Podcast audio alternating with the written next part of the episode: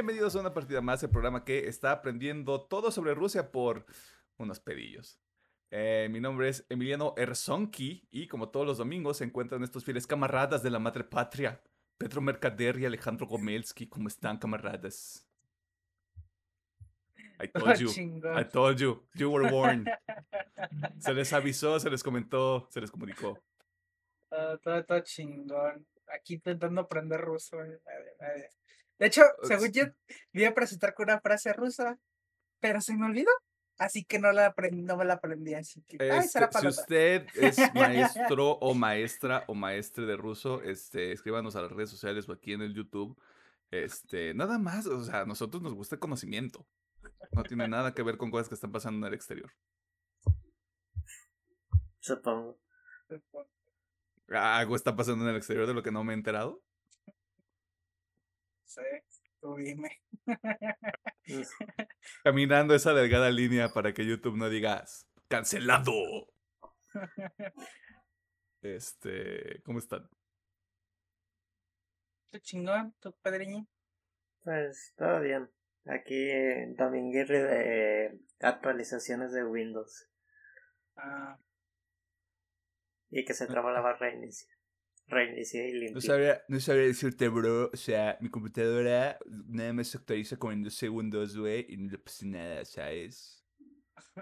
Pensé que iba a decir, pues, güey, tengo Linux, que oso usar el Windows. ¿Qué oso, ¿qué oso tener Linux y presumirlo, güey? Los comentarios de cada uno de los integrantes de este programa no representan a del colectivo. Solo haciendo un disclaimer para que nadie se vuelva loco. Pero sí, si usted utiliza Linux, yo tengo el presentimiento de que tiene inicios de psicopatía. No conozco a nadie que use Linux, güey. No sé. ¿Me da razón o no? o sea, medio, porque yo, yo, yo, le agregaría la gente que usa Linux y lo presume, esos son los que tienen pedo. los que utilizan Linux y no lo andan presumiendo a los cuatro vientos y no te quieren obligar a que tú lo uses, esos güeyes también. y, no, y no te quieren evangelizar. Sí, exactamente. Sí, o sea, hay una categoría muy específica. Si usted usa Linux y lo presume y dice, es que Linux es el más chido, güey, ¿por qué no lo usan, güey? Pinche gente, güey, no entiende nada, usted tiene un problema y no va a triunfar en la vida. Este, ¿Qué hicieron en la semana? Uh, esta semana creo que por fin estuve más activo. De, O sea, en el uh. mundo ñoño, pues. Ah. Eh, pero bueno, juegos. El, jugamos Halo el domingo pasado. Es correcto, Arturo no nos canceló. Todo interesante ese día. Sí, todo interesante entre la semana, ya no fue poquito, jugué mucho Osu, jugué también mucho Yugi. Y me fue, ah, bueno, y eh, llevo cuatro horitas de Elden Ring. Es muy pronto para decir si está chido no. Me va gustando lo que ¿Cómo te, ha, ¿Cómo te ha corrido el Elden Ring? Bien, o sea, hay zonas donde sí me ha parecido un poquito el pop-up de que, o sea, tú vas caminando y te van apareciendo madres alrededor. Este. Ah, un verdadero Souls. Eh, y también, este, me. En una zona me bajaron los FPS. Un poquito cabrón. Bueno, una quejita que sí tengo es que, como está capado a 60 frames, cuando ocurren los bajones, pues te baja 40 y se siente muy cabrón el putazo. O sea, de 60 a 40 se siente muy cabrón el putazo pero han sido como dos, o sea, muy contaditas las ocasiones. Pero hasta Creo que ya anunciaron que iba a caer el, el parche el día de hoy. Sí, sí, sí. Eh, esperemos que. Digo, yo he tenido la suerte que no me cerró ni el juego ni la computadora. Eh, o sea, me ha corrido más o menos decente. Pero sí, he leído casos donde está injugable. Pero bueno, esperemos que el parche lo solucione. Pero ya. Bueno, eso es en, todo en cuanto a juegos. En cuanto semanales, pues ya son poquitos. Nomás estoy viendo Summer Ranking y los Titanes. Y bueno, el tema. Bueno, el tema de la semana lo acabé ya hace manitos. Sí, lo acabamos. este Empezamos a hacer live reactions. O sea, no para una red social, sino entre nosotros porque no sabemos socializar. este... ¿Algo más? Y ayer empecé también la serie de secuela. Porque se oye va a ser otra cosa, por una secuela de los vikingos, el Valhalla. Llevo ah, cuatro episodios también. Está bien. Eh, tengo unos pedos ahí de cómo manejan los saltos temporales. Porque, digo, si han visto series de vikingos, sabe que a veces como de, ah, sí, vamos a ir a la guerra, ¿no? Vamos a invadir, no sé, la casa de Perenganito. Y eh, al siguiente episodio ya están en la invasión, ¿no? O sea, pero no sé, siento que en esta serie los manejan medio raros esos saltillos de tiempo, no sé, pero. no está bien, va empezando bien. Vamos viendo qué onda. Eso fue todo lo que hice esta semana. Cámara. Este. Mm, ¿Qué te iba a decir? eh... Ah, sí, feliz semana de lanzamiento de The Ring para todos. Y para todas. Este. Que les corra chido. Que les corra chido. Y el Elden Ring también. ¡Vámonos! Pedro, ¿qué, qué hiciste esta semana? Eh, pues de series prácticamente. Pues los titanes también. Y ya le avancé un poquito a la serie de, de Cothead. No me la quiero acabar de golpe porque si me pongo de lleno, pues me la acabo creo que en menos de dos horitas o, tres. No, no bien, tú no tienes tiempo para andarlo perdiendo con, con nimiedades. Palabra de diccionario. Eh, pues como ya comentó Alejandro, jugamos Halo el domingo un buen rato. la semana... Ah, pues sí, también el... Fue el martes, ¿no, Emiliano? Acabamos el evento Tenrai. Creo que sí, fue, sí, fue el puro martes, porque fue como de, güey, ya empezó el evento otra vez, güey, hay que terminar el pinche pase de batalla, güey, sí, a huevo. Sí, pues prácticamente como nosotros eh, lo hemos jugado pues constantemente a las semanas, pues prácticamente esta última semana pues ya lo acabamos rápido, porque nada, a mí nomás me quedaban tres retos y a eh, cuatro. Y porque nuestras madres no crearon pechos fríos, güey. Aquí a lo que venimos, güey, a chingar madres, ya. Pues también eh, ya estoy jugando Elden Ring. Creo que también llevo pasito a las cuatro horas. Eh, Creo que el único problema también en consola hay caídas de FPS. Sí se siente a veces que, más que nada en el mapa abierto, ya cuando estás en castillos no hay esas broncas. Y el pedo de que mis primeras dos horas no me salían mensajes en el piso ni manchas de sangre. Que en consola también hay esa, había esa bronquilla, pero ya ayer ya me aparecía lo que hace la, la racita en el juego. O sea, qué bueno que lo comentas, lo voy a calar porque, o sea, yo como de entrada lo que hice fue, ¿quieres online? No. Me puse a jugar como desconectado. Eh, es que son bien mierdas, o sea, la gente es bien mierda. Sí, sí, por ejemplo, ahorita estoy seguro que hay gente que ya acabó el juego y está invadiendo a los hijos de su puta madre. Está cagando el palo. Sí, el, cabrón, el cabrón que trae cuatro piezas distintas de diferentes armaduras, güey. Nivel 999. Y, digo, no, estoy en contra de la invasión, pero pues mínimo que sea una, una peli igualada. Déjame aquí acabar el juego y ya. Correcto. pero sí, mm, lo, pues voy a probar. Que no me han invadido. Y creo que ahorita toda la gente está en buen plan que te dejan el camino lleno de mensajes para que encuentres objetos y cosas así. Y oh, tío, ahorita están decentes porque los invadidos ahí te deja la marca roja, pero pues nadie pues, pone la marca roja. En su sano juicio. Pero voy a probar. sociópata. a ratillos si juego lo voy a probar para ya te digo cómo jala en PC. Pero ya, pues ya cuando me dejó, digo, sí se me hizo chido ya ver todo el desmadre del. del obviamente, pues cuando llegas a una zona y ves las manchas de sangre, si eso, eso, oh boy, creo que aquí no va a estar tan bonita la cosa y pues.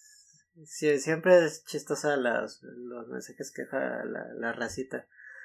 Aunque yo creo que cuando lo continúe me voy a ir a otra zona. Me dijo un amigo que ahí todavía no estoy a nivel para avanzar por ahí. Creo que la, sí tienes razón. Me matan de uno o dos madrazos. Como en la vida real, pues, o sea, tampoco es como de, tan alejado. Elden Ring, un simulador este futurista. Eh, ¿Algo más, Pedro? ¿Que nos quieras compartir? ¿Como por qué tienes sueño en domingo? Eh, O sea, no lo dije como un buscapiés, o sea. porque está jugando. Bien, aprobado. Este. Esta semana, yo no estoy jugando el de Ring, pero sí estoy jugando Mortal Shell. Este. Les había comentado Pedro y Alejandro que tenía ganas de jugar este, un Souls-like. Este, y como el de Ring está muy caro, yo no tengo presupuesto para comprar esas madres, pero sí tengo presupuesto para discos de vinil.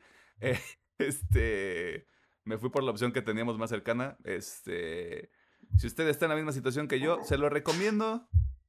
Si usted nada más es como de yo quiero pertenecer, pero no tengo este el presupuesto ni las ganas de probar el Ring, este Mortal Shell ahí como que rasca muy bien esa, esa necesidad.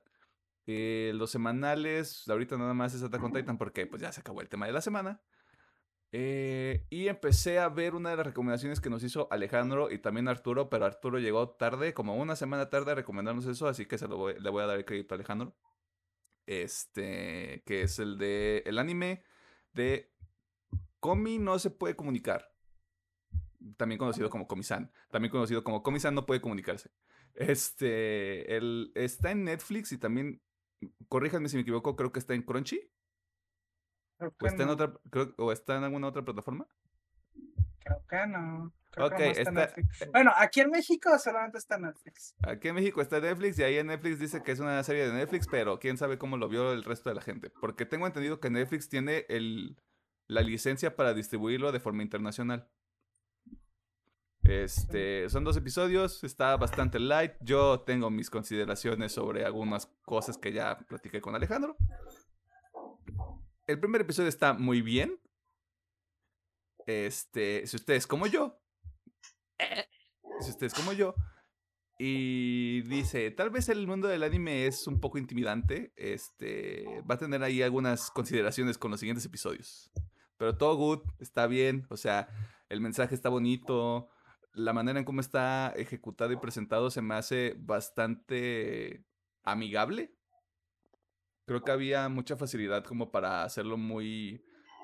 de forma muy cursi o muy torpe. Y creo que está, está bien hecho mi principal problema son todos los personajes secundarios, o sea, fuera de los tres principales o dos principales, todos los demás me valen verga. No los necesito, son relleno. Eh, y ya. Creo que eso es todo hasta el momento. Eh, sí. No, no, no, no hice mucho. Estoy avanzando con unas portadas que son para los, los siguientes episodios. El episodio de aniversario va a estar bien vergas. Este, la próxima semana también va a estar bien verga si Dios lo quiere. Este, ustedes ya saben cuál es el tema de la semana porque no se los tenemos que decir. El de esta semana y el de la que sigue, ¿eh? o sea, usted ya sabe. Y ya. ¿Hay algo más que tengamos que mencionar? ¿Algo que quieran añadir? Creo que no. Estamos- Es un fantasma, fantasmas. Cámara, pues, vámonos a las noticias. Que usted está adver- se le advirtió, se le comentó, se le avisó y se le comunicó de forma oportuna en este contenido. Las noticias de esta semana son relleno. Si usted se quiere saltar al tema de la semana donde tal vez alguno de nosotros se enoje o tenga opiniones fuertes sobre la segunda temporada de Demon Slayer, puede irse para allá.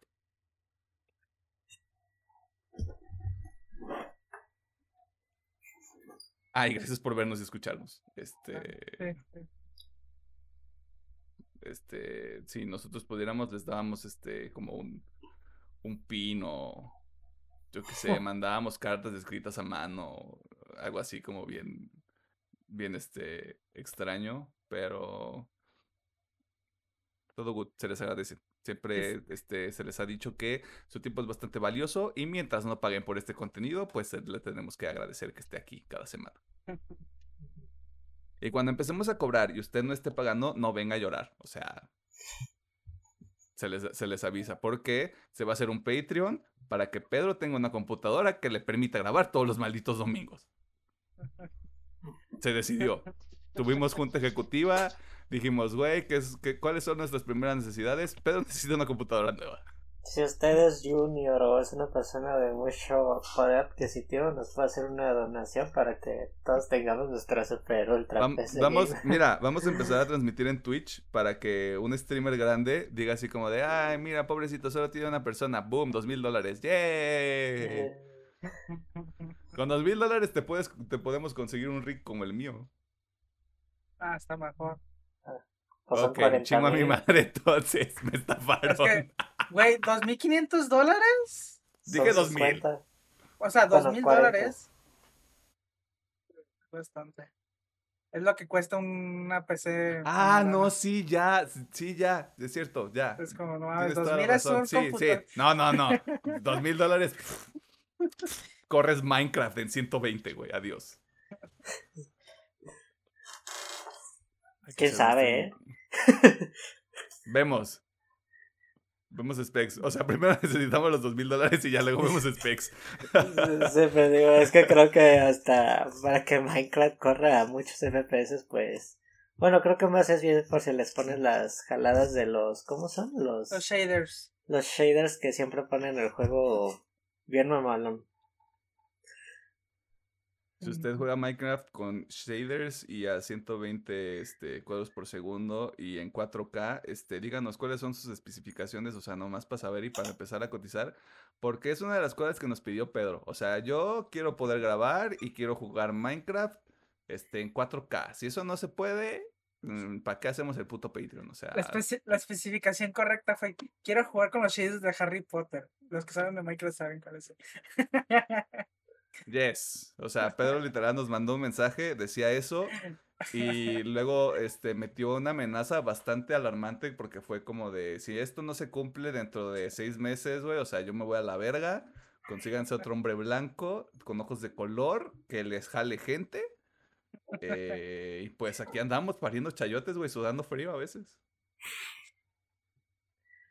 Porque no queremos hacer casting. No conocemos más gente blanca. Bueno, sí, sí conocemos. Mira, antes de dispararme del pie, vámonos a las noticias.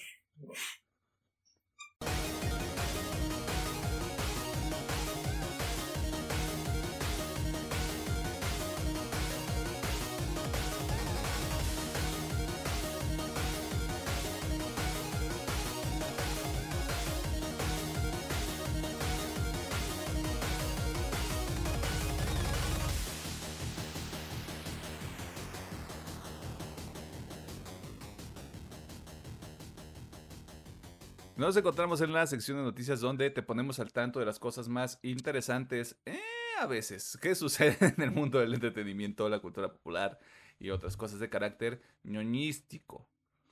El universo cinematográfico de Marvel, un tren que inició su marcha en el lejano 2008, madre de Dios, güey, el 2008, con la primera película de Iron Man y que no parece tener este, intenciones de este, detener su marcha en el futuro próximo.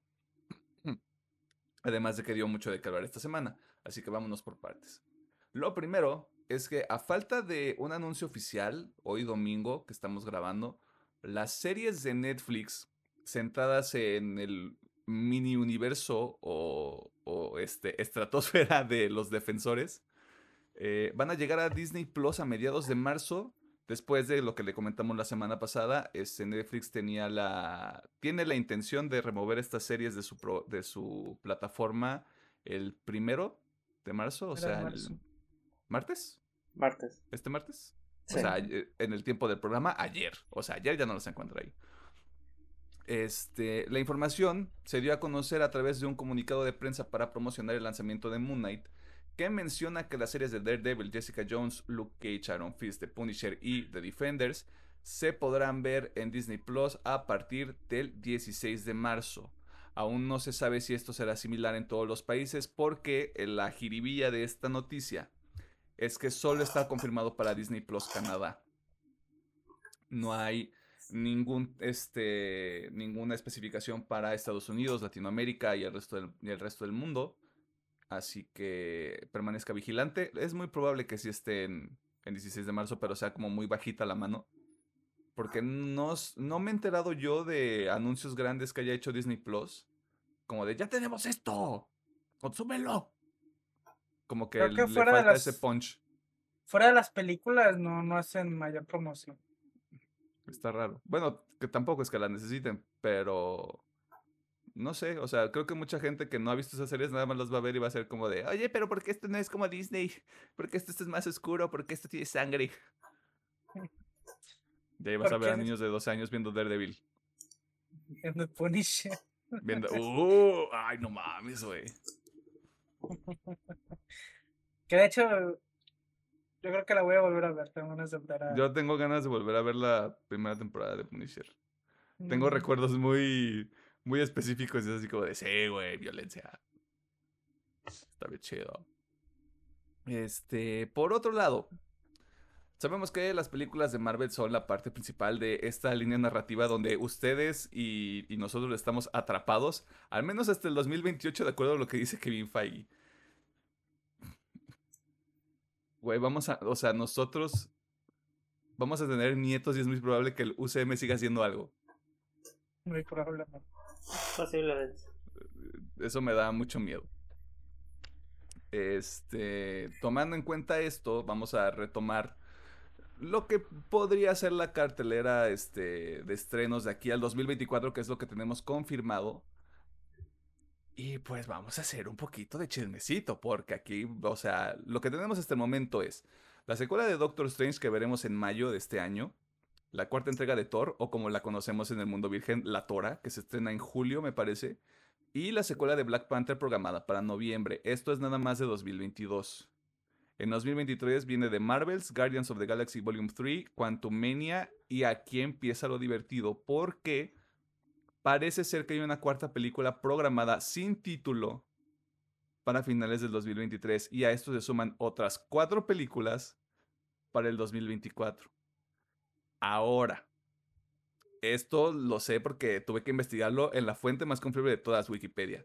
Ya sabemos de varios proyectos del UCM que están en diferentes etapas de desarrollo, entre los cuales están Los Cuatro Fantásticos, Blade, Deadpool, Capitán América 4, Spider-Man 4, que ese lo veo como que eh, va a ser mucho más tarde, X-Men y la secuela de la película favorita de Alejandro, Shang-Chi. Eh, pareciera que la última película de 2023 son Los Cuatro Fantásticos, pero nadie ha dicho nada. O sea, no hay castings, no hay rumores, no hay este, ni siquiera así como de, ya empezó Los Cuatro Fantásticos bajo el nombre de producción de Barbie, el castillo este volador. A lo mejor es eso, a lo mejor están, la producción está bajo nombre de otra cosa y bajo de otra empresa y por eso nadie la está pelando. Puede ser. Y ahorita Deadpool también está haciendo mucho ruido porque Ryan Reynolds ya dijo, se vienen cosas grandes este próximamente y ya está el rumor de que empiezan a filmar este mismo año. Y solo Dios sabe qué va a pasar en ese sentido. Yo lo que quiero saber es qué chingados pasa con los X-Men. Creo que va a ser un reinicio. Ya pasa lo más sencillo, van a reiniciar todo de la verdad. O sea, está bien. Yo no quiero, yo no, no que no los quiera ver, pero creo que está muy cabrón que vuelvan a traer al, al cast de las, de las últimas películas. Digo, una Jennifer Lawrence creo que le cagaba el papel, así que no creo. Este ah, no, y yo, y yo me refería a los chavitos. Ah, bueno, también. Sí, o sea, James, James McAvoy, Michael, Michael Fassbender, este, Jennifer Lawrence. Yo nomás diré Jennifer porque a mí sí me gustaría ver a James McAvoy porque no sé, se me hace buen actor y también Michael Fassbender. Siento que los dos la rifan, pero pues, sí, entiendo que puede ser complicado. ¿Y los demás bye? Pues mira, la neta, Jean Grey, o sea, la actriz me gusta mucho. Pero me genera conflicto. Sí, me genera conflicto. Incluso el wiki que la hacía de Cyclops también me, me cae bien. no sé, pueden ser los mismos, pero o sea, yo creo que como últimamente los X-Men han tenido buena suerte desde Días del futuro pasado, no ha habido una buena película de X-Men. Ah, Días del futuro pasado, güey, gran película. Eh, yo creo que van a ser el, ¿sabes qué? Ya recorte y ya, bueno. Pero va a salir Patrick Stewart de Doctor Strange, güey.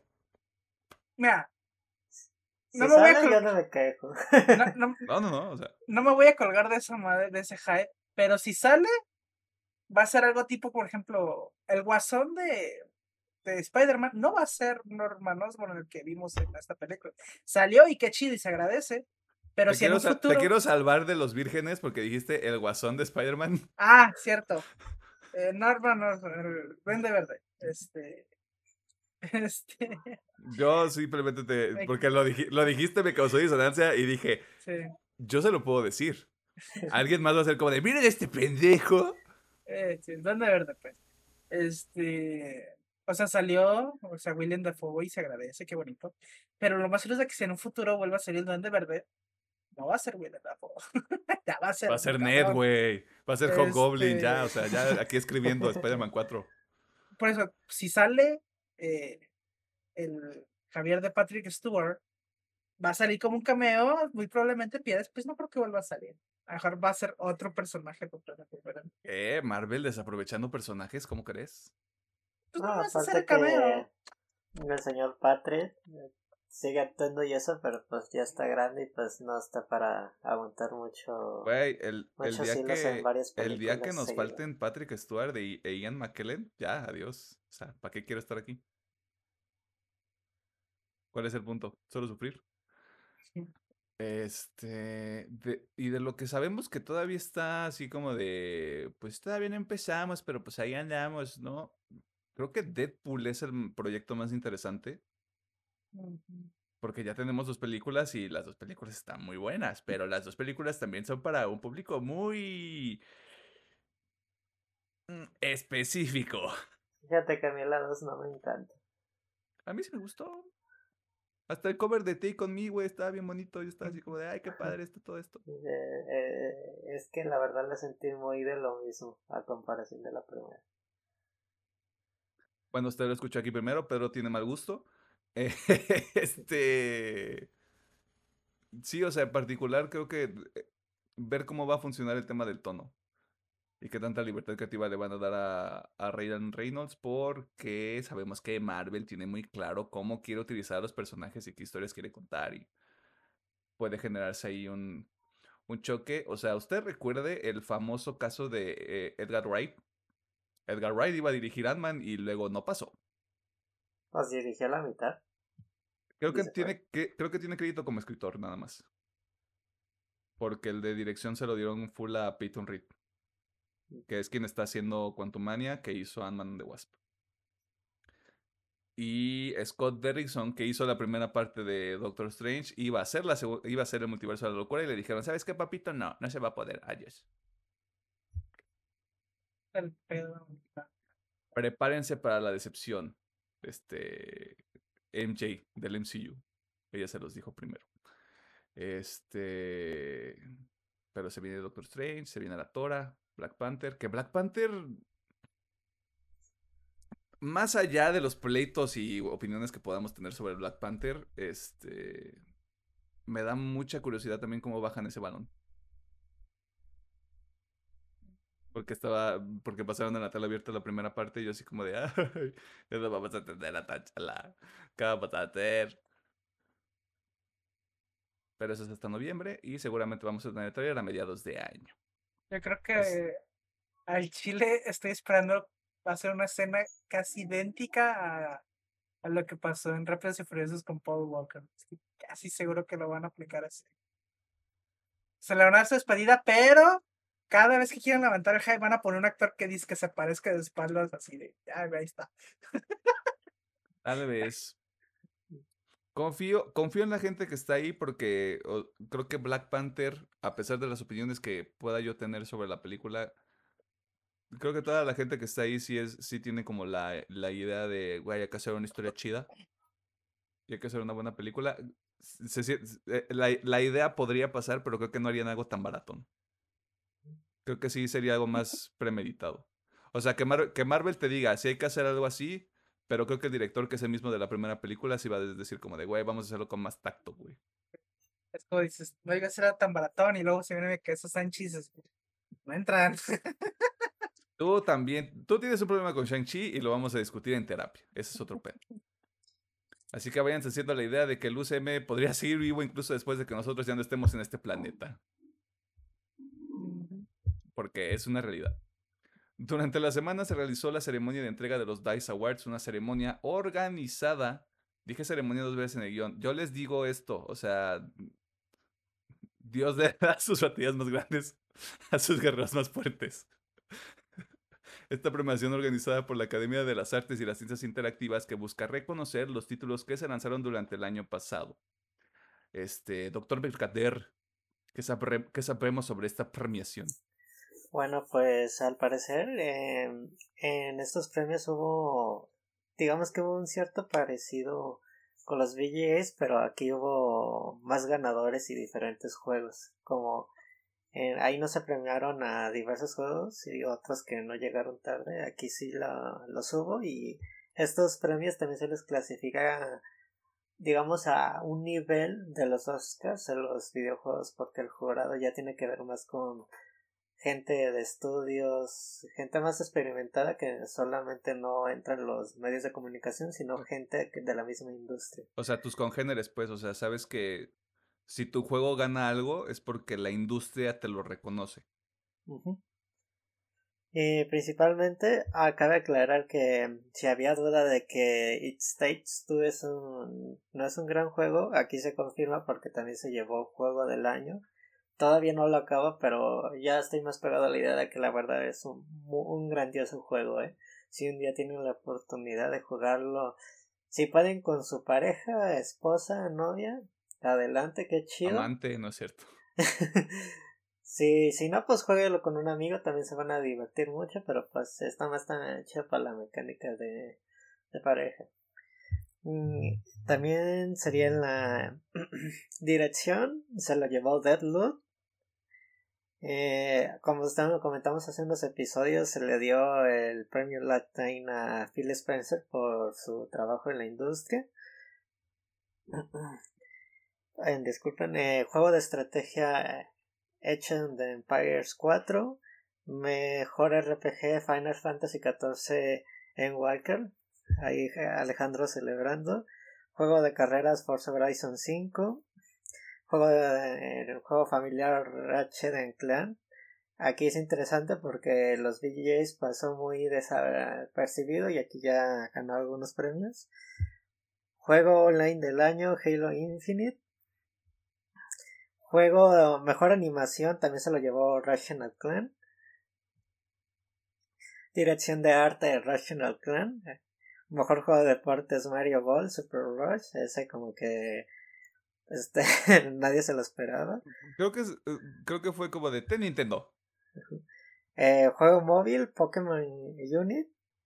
Eh, en el 25 Inducción de la Fama de la Industria se uh, entró Ed Boon, el que no lo conozca, este hombre es el que ahorita pues el personaje más famoso que le mueve la dirección de los juegos de Mortal Kombat y Injustice. Eh, mejor juego técnico también entra Rational Clan. Eh, mejor composición de música Returnal, ese me sorprende. Supongo un día de estos voy a escuchar el soundtrack de, del juego. Mejor juego de aventura Marvel Guardians de la Galaxia. Mejor juego de acción Halo Infinite. Y estos son como que los premios más importantes de que entraron aquí. Y pues sí está un poquito más variado a comparación de los VJs, pero también hay como que premios muy, muy parecidos. Digo, estos no se les hace mucha divulgación. Yo creo que por el tema de, pues son un poquito más serios y obviamente pues eh, nuestro, los VJs es un material también de anuncios de trailers y publicidad. Sí, o sea, si usted, si usted ve los VGAs este, esperando que sean la meca de la industria, este no. Son escaparate de 3 a 4 horas, donde usted lo que quiere ver son trailers de juegos. Y el del año pasado estuvo culero, ya lo dije. Este. Sí, está interesante. O sea, justo lo que decía Ratchet Clank en los VGAs no se llevó nada. Y aquí ya parece que estuvo más equilibrados. Estamos viendo Ratchet Clank, está Returnal, está Deadloop, está Halo Infinite. De alguna manera los títulos este, más prominentes del año pasado que más llamaron la atención. O sea, a mí una de las cosas que sí me... Ah, y Takes Two, por cierto, ahí también. Una de las cosas que veíamos con los VGAs del año pasado fue que a pesar de que no había como un, un título de franquicia o como un Call of Duty, como un Elden Ring que apenas salió este año, eh, lo que había, las propuestas que había en el año pasado, eh, mostraban una diversidad en cuanto a la industria, lo cual pues siempre es, siempre le va a ayudar a, a que no te acostumbres al mismo tipo de experiencias. O a ver este pinches gráficos de AAA, este 4K a 60 frames y la madre. O sea, como que le aporta un poco a. Hay otros juegos, güey. Nada más le tienes que rascar un poquito. Lo cual está chido. Eh, de todas maneras, este, ya sabe cuáles fueron los títulos más reconocidos del 2021.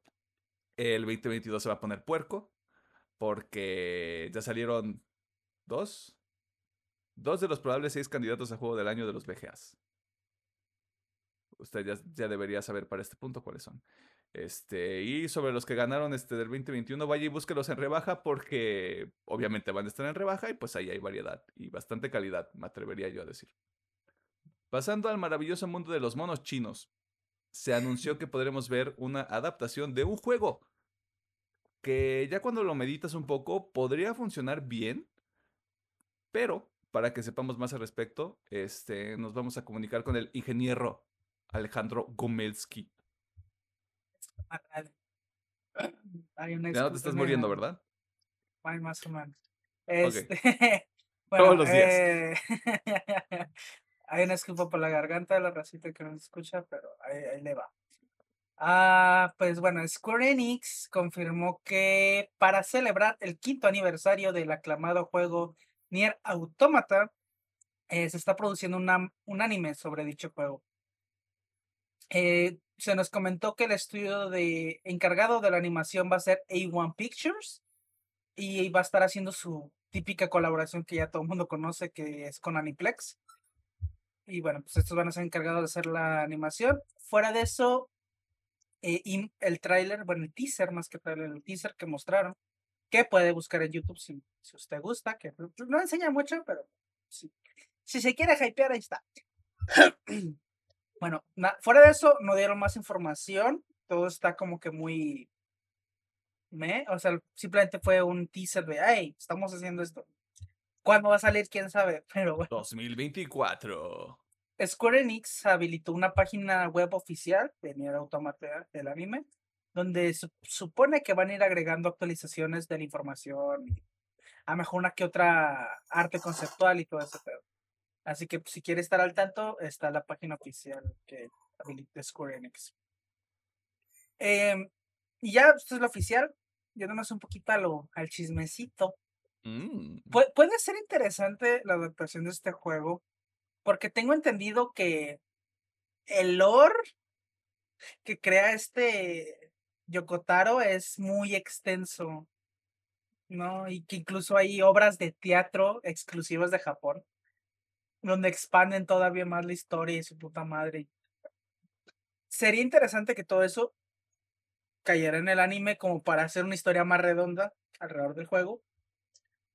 Pero si solamente es el juego, pues mira, está chido. Pero no sé, a mí sí me gustaría que abarcara tanto Nier Replicant, Nier Automata, este. Ay, no me acuerdo cómo se llama la otra propiedad de Yokotaro. Los fans lo saben, no me acuerdo cómo se llama. Todo el universo cinematográfico de Nier Autom de Nier. todo el universo que gira alrededor de Nier. Estaría padre verlo en el anime. Y pues no sé, supongo que funciona. Es la típica historia de anime, así que yo creo que así funciona. Sí, se me hacía, se me hacía extraño este que no hubiera ya un intento, a menos que ya exista y que se haya mantenido oculto del público general. Eh, pero creo que sí puede funcionar. Simplemente es un tema de la ejecución, este, y ver finalmente si justo lo que tú dices, tratan de hacer algo más integral en cuanto al producto, o si nada más es como de una cantidad delimitada de temporadas que adapten la historia de cada juego. por lo mismo, por lo mismo de que no hay tantos detalles, pues solo podemos especular.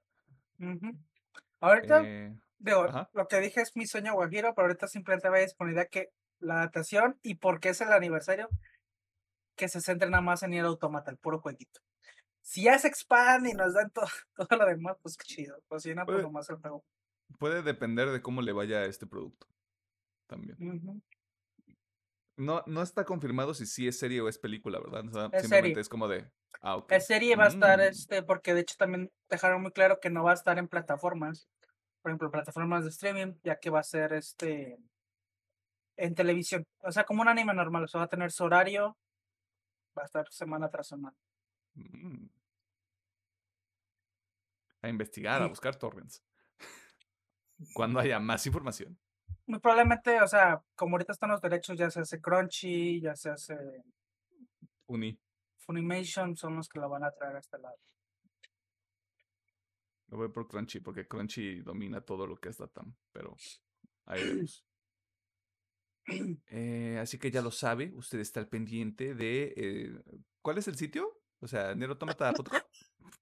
Al chile no, no lo chiquero, va a ser que es una página web oficial. Yo creo que si le ponen Nier Automata anime, le sale. En Google, ahí le va a salir algo.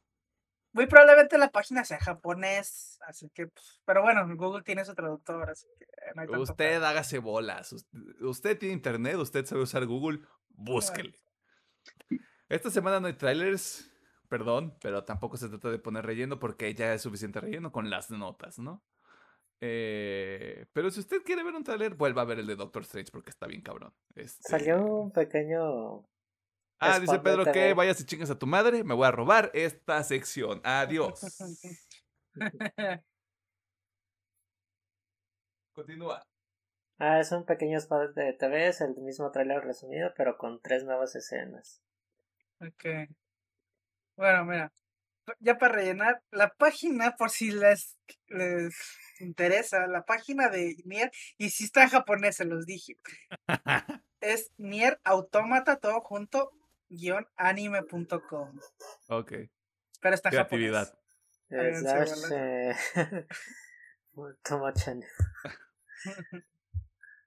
Ahí está. Slash no me estén chingando punto HTML. Pero no me están chingando en japonés. Eh, y eso fue todo en la sección de noticias. Este, como no lo hice el, al inicio del programa, pero Alejandro no se dio cuenta, no me puede regañar porque lo voy a hacer en esta ocasión.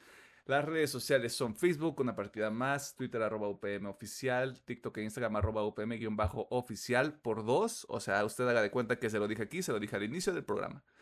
Eh, vámonos al tema de la semana. Se les avisó cuál iba a ser el tema de la semana. Hay opiniones. No creo que este, los pongamos violentos, pero sí hay, sí hay observaciones. Creo que sí hay algunas cosas que vamos a tener que... Mm, ¿cómo, ¿Cómo se dice? Este... Ah, como borrar como de, ah, ¿cuál es la palabra? E, es, un término en inglés, como de, vamos a borrar esta, esto que sucedió. No, es, es, como un término muy específico, como cuando hacen, como cuando hacen este, una secuela que elimina las películas anteriores. Ah, es, ah, que no es reboot. Este. ah. Reboot a, partir de la el final de la película. Sí, este. Ah. No, es, es como. Como retake. No sé, este, vamos a hacer el corte aquí, vamos al tema de la semana y ahorita investigamos. o sea, si no me voy nos vamos a quedar aquí porque usted no tiene que saberlo, pero estuvimos haciendo un poquito de movimientos en cuanto a la programación de los próximos episodios. Teníamos muy claro que queríamos meter algunos animes. Por algún motivo, este, yo creo que es un tema de que necesitamos tomar vitaminas. Dos de nosotros, no voy a revelar quiénes, aunque uno es bastante claro por lo que acaba de suceder ahorita. Tenemos problemas de memoria. Güey, al día de hoy todavía no me acuerdo cuál era. Te iba a preguntar. Estuve pensando, ¿cuál era, ya, ya me acordé. Vamos a hacer un poquito de Redcon. Mm, con algunas cosas, bueno, yo por lo menos voy a hacer un poquito de retcon con algunas cosas que, hice, que dije en el episodio de la primera temporada sobre Demon Slayer. Es correcto, el tema de la semana es la segunda temporada de Demon Slayer. Distrito Rojo. Distrito eh. Rojo. Entre comillas, usted se enterará por qué.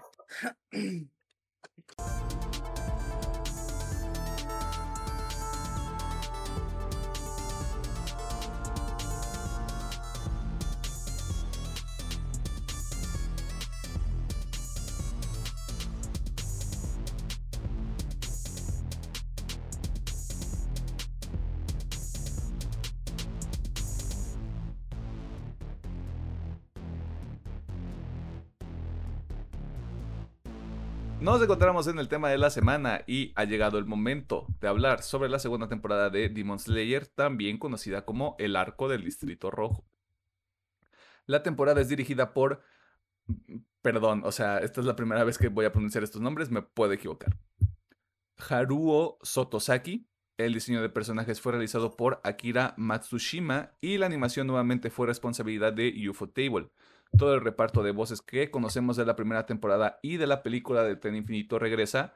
Obviamente hay algunas ediciones porque hay algunos personajes nuevos que, se introducen en esta segunda temporada. Eh, esta temporada en específico tiene truco. ¿Por qué digo esto? Los primeros siete episodios de los 18 que son en total cubren lo que vimos en la película del tren infinito sí hay este un poco más de hay un poco más de animación. De hecho, hay un episodio dedicado, podríamos llamarlo a al Pilar de Fuego, que es este Kyojuro Rengoku. Y el resto de los episodios, los 11 que quedan, se dedican exactamente a adaptar el arco que mencionamos previamente y introducir a un segundo pilar, que es este Usui Tengen.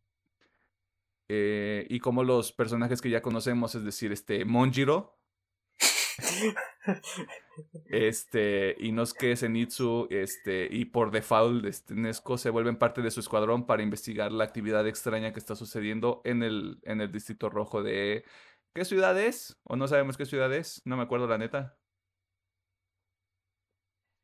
El pueblo, uno de los pueblos este, que se convierten en caca, spoiler, este, después de todo lo que pasa en este arco, ¿no? Uno de los tantos distritos rojos de Japón. Es correcto. O de país ficticio. Eh, usted ya sabe lo que sucede generalmente con estos episodios. Nosotros vamos a spoilear todo lo que sucede este, en la segunda temporada, específicamente los 11 episodios que son del Distrito Rojo, porque no sé si alguno de nosotros vio los otros siete episodios. Porque en realidad, bueno, tú nos, tú nos sabrás decir, este, más allá de algunos cuadros de animación, más allá de este episodio del, del inicio, es prácticamente lo mismo que vemos en la película, ¿no? Eh, prácticamente es lo mismo, solo que en unas partes, sobre todo la pelea final de Rangoku con la casa, le metieron más producción se podría decir a la versión animada para que se viera más perra de, de lo que ya estaba pues esa batalla. Bueno, también en caso de que usted no haya visto la película, pues tuvo una oportunidad para chutarse ahí todo, todo ese arco este a lo largo de siete semanas, lo cual pues está chido, supongo, no sé, usted sabrá decirnos. Este, todo esto para decirle que si usted no ha visto los 11 episodios dedicados al Distrito Rojo, este, váyase, aléjese, corra, este, haga de cuenta que vamos a empezar a hablar sobre la situación este, sociopolítica y económica de lo que está sucediendo en cierto país de Europa con cierto país de Europa también. Eh, ¿O es Asia?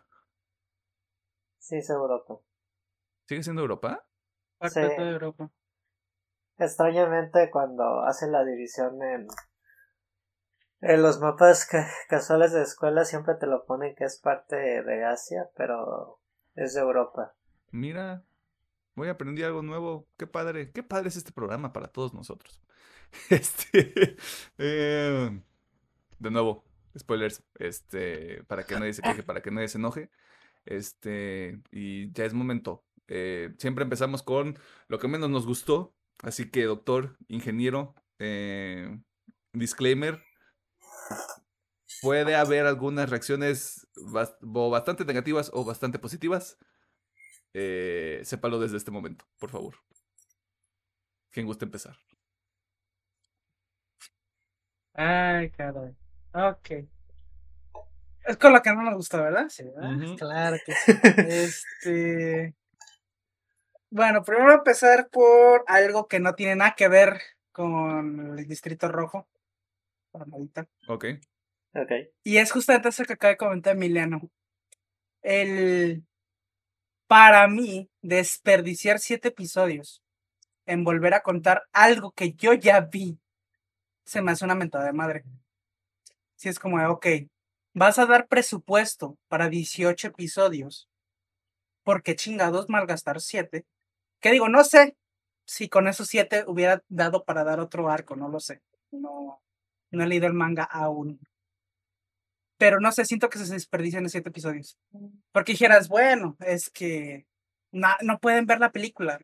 Ahorita me metí nomás para checar en Crunchyroll. Está la pinche película, está la película y está los pinches siete episodios también de largo. O sea, está repitiendo esa chingadera. ¿Para qué? Y la neta, si me molestó, digo, yo no los vi. O sea, yo vi, ah, es, el repollo me lo salto. ya no los vi, pero se, se me hace que son siete episodios que se van a la basura, pudiendo haber. Digo, no sé si alcanzaba para otro arco, pero mínimo pudiendo haberme contado algo más. Aparte de eso. Pero así que. Eso es lo primerito que, si no, no me gustó de este pedo. A ver, desperdiciado esos siete episodios. Y ya ahora sí entrando a el Distrito Rojo. Conforme estoy viendo la temporada, hubo varias cositas que me saltaron. Que, eh, eh, eh. Pero que ya ahorita que tengo la cabeza fría, no se las puedo perdonar. pero hay una cosita que realmente no, no, no. Y por más que lo, neta, neta, se los juro, lo intenté, güey. Dije, ay, bueno, vamos a ver si estoy exagerando, pero es que no pude, la neta, no, no pude perdonarle a esta madre. Y es un personaje, un personajito nada más. Y ese es este Nesco. Eh, Nesco como personaje se me está haciendo detestable. Se me hace y déjenme dar contexto. Eh, obviamente este va a ser el spoiler sotote, si no han visto ya avisamos, pero bueno, spoiler sotote. Al final de este pinche arco, eh, ella no recurre como, como un personaje, ella recurre como un pinche Duxes máquina. Así. Ella es un pinche Duxes máquina con pinches patas. Porque pues ella soluciona todo, mágicamente. Explicación no hay ni una, pero bueno, mágicamente eh, la explosión final que hace. ¿Cómo se llama? El... Yutaro. Yutaro. Yutaro. De hecho, déjame buscar los nombres porque es un buen momento. Este, bueno, la explosión final que hace Yutaro, mágicamente esta morra lo controla. Eh, todo el veneno, mágicamente esta morra lo cura. Todo, mágicamente. y yo al menos sí sentí que fue un Deus Ex Máquina así en la cara toma, puto. Tan enojado está que le pegó a su micrófono. Sí, sí, sí. Este... Y a mí, por ejemplo, yo no les voy a decir que yo soy un experto, yo he intentado este, escribir historias, de, hecho desde la prepa cuando llevamos español, me entró esa pasión. Y no he escrito nada, no, no soy experto, pero me he metido a investigar clases y libros que te dicen cómo hacer historias. Y a mí lo único que me transmite este final es de que la autora, autore, autor, no sé qué sea, no me acuerdo. Me parece que es autor, pero te investigo el dato. Este, es, autora. Es que hay un dilema ahí que no sé si es autor, si es autor, es que nunca ha dado a la cara, así que no se sabe. Pero bueno, eh, autor, autore, lo que sea. Tenía muy clara la idea de cómo empezar el arco, tenía muy claro cómo desarrollarlo, pero no tenía nada claro cómo terminarlo y dijo, pues pues chinga su madre. Está Nesco que no sirve para nada, pues mejor la meto de una vez aquí. Ah, Goyoharu Gotouge. Tal vez lo estoy pronunciando mal. Bueno, él, o ella, o él, no sé. Sí, o sea, no este sabemos. Está ahí sí es, se aplica el no binario. Sí. Así que bueno, así la neta, para mí, ese final desentona muchísimo y me arruina toda la temporada. Eh, porque yo sí fui dije, ah, chido, o sea, y es algo que les comenté, ya estoy, ese, esa emoción ya bajó, ya, ya no pienso de esa manera, ya me bajó el coraje, pero cuando yo lo vi fue de, entonces, ¿para qué chingo sigo viendo la serie, o el anime en este caso? Si al final todo se va a resolver así, si al final como están peleando contra Musan va a salir esta vieja y mágicamente va a resolver todo. ¿No? De, de qué sirve el misterio? ¿De qué sirve que me crees toda una historia si al final se resuelve de la nada? Eh, yo ahorita, ya, como digo, ya me bajó el coraje. Eh, ya, o sea, sí puedes ir viendo esta madre, pero sí me sigue molestando mucho que desentone tanto. No que son de esas máquinas como tal, sino que desentone, que fue como sacado muy de la manga.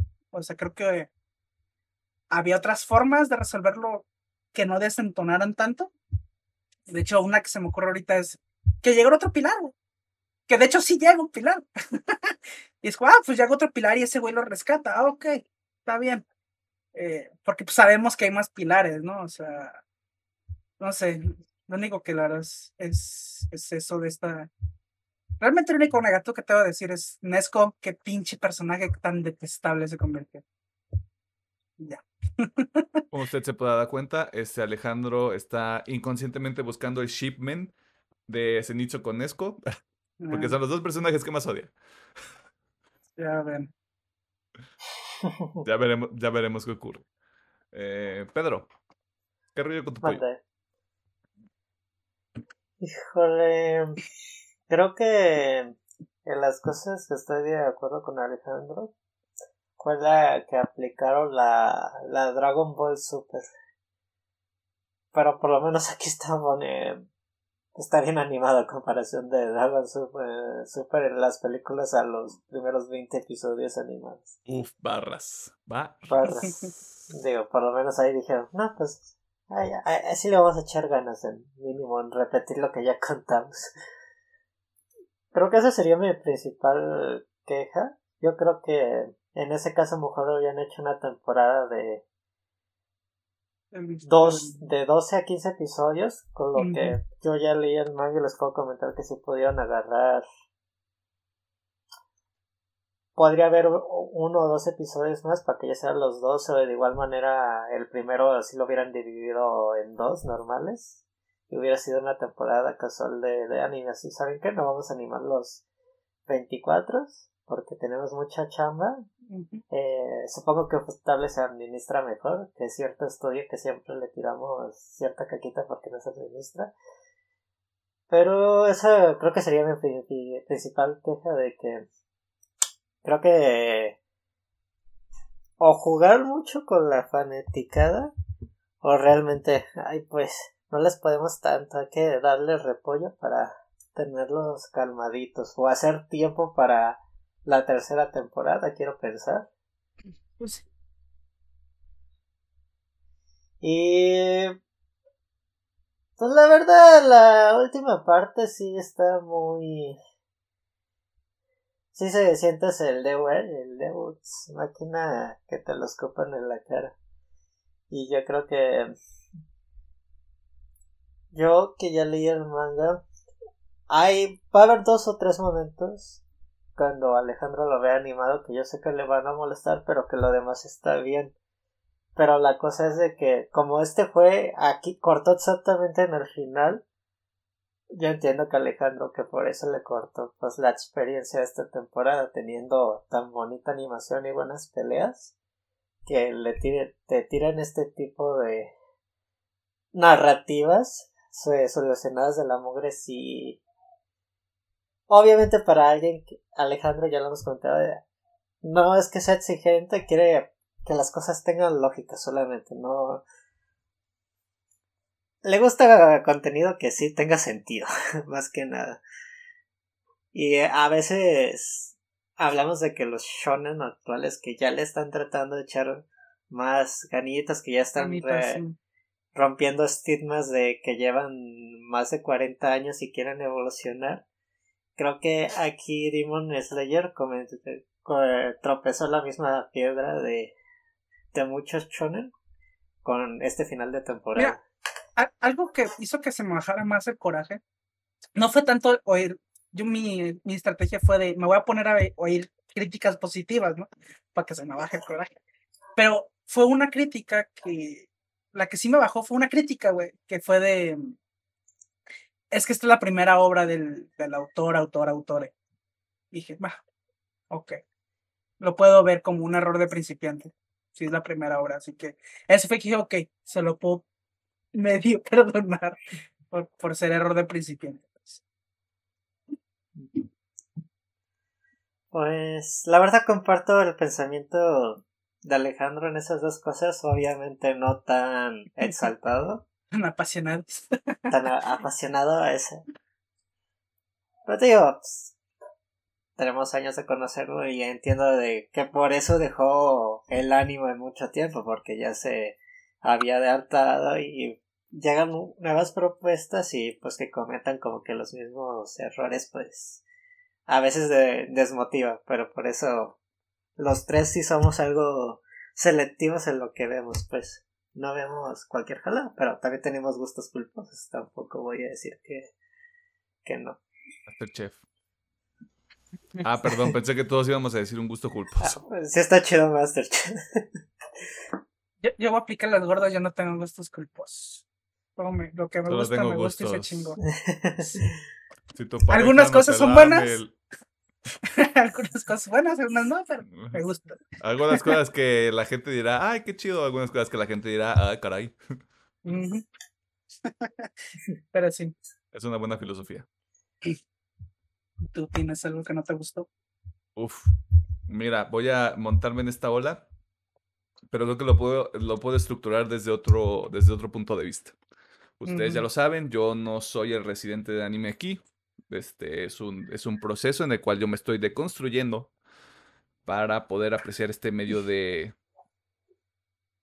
Mm, me atrevo a decir arte por lo, por lo poco que he consumido, pero porque ya tengo un poco de contexto sobre el trabajo que conlleva este generar ya sea un, una serie o una película y aparte la calidad. Pero ese es un tema para el otro lado del episodio. Sí tengo un problema con los primeros siete episodios, ya lo dijeron los dos, creo que no hay mucho que decir en ese sentido. Sí me quiero detener en el hecho de que podrían haber sido dos episodios, tal vez 15. No siento que se aproveche el tiempo. Tenemos cuatro episodios de planteamiento, que es básicamente conoce el Distrito Rojo, esta es la misión, esto es lo que van a estar haciendo, que su jijiji, que su jajaja, unos, unos chistecillos como de, ah, pues vamos a ver cómo funciona todo este pedo, ¿no? Los últimos siete son pura pelea. Y Deus Ex Máquina, muy cabrones, porque sí, Nesco tiene dos. Spoilers, tiene dos. O sea, se tiene que decir. Pero Tanjiro también tiene el suyo propio.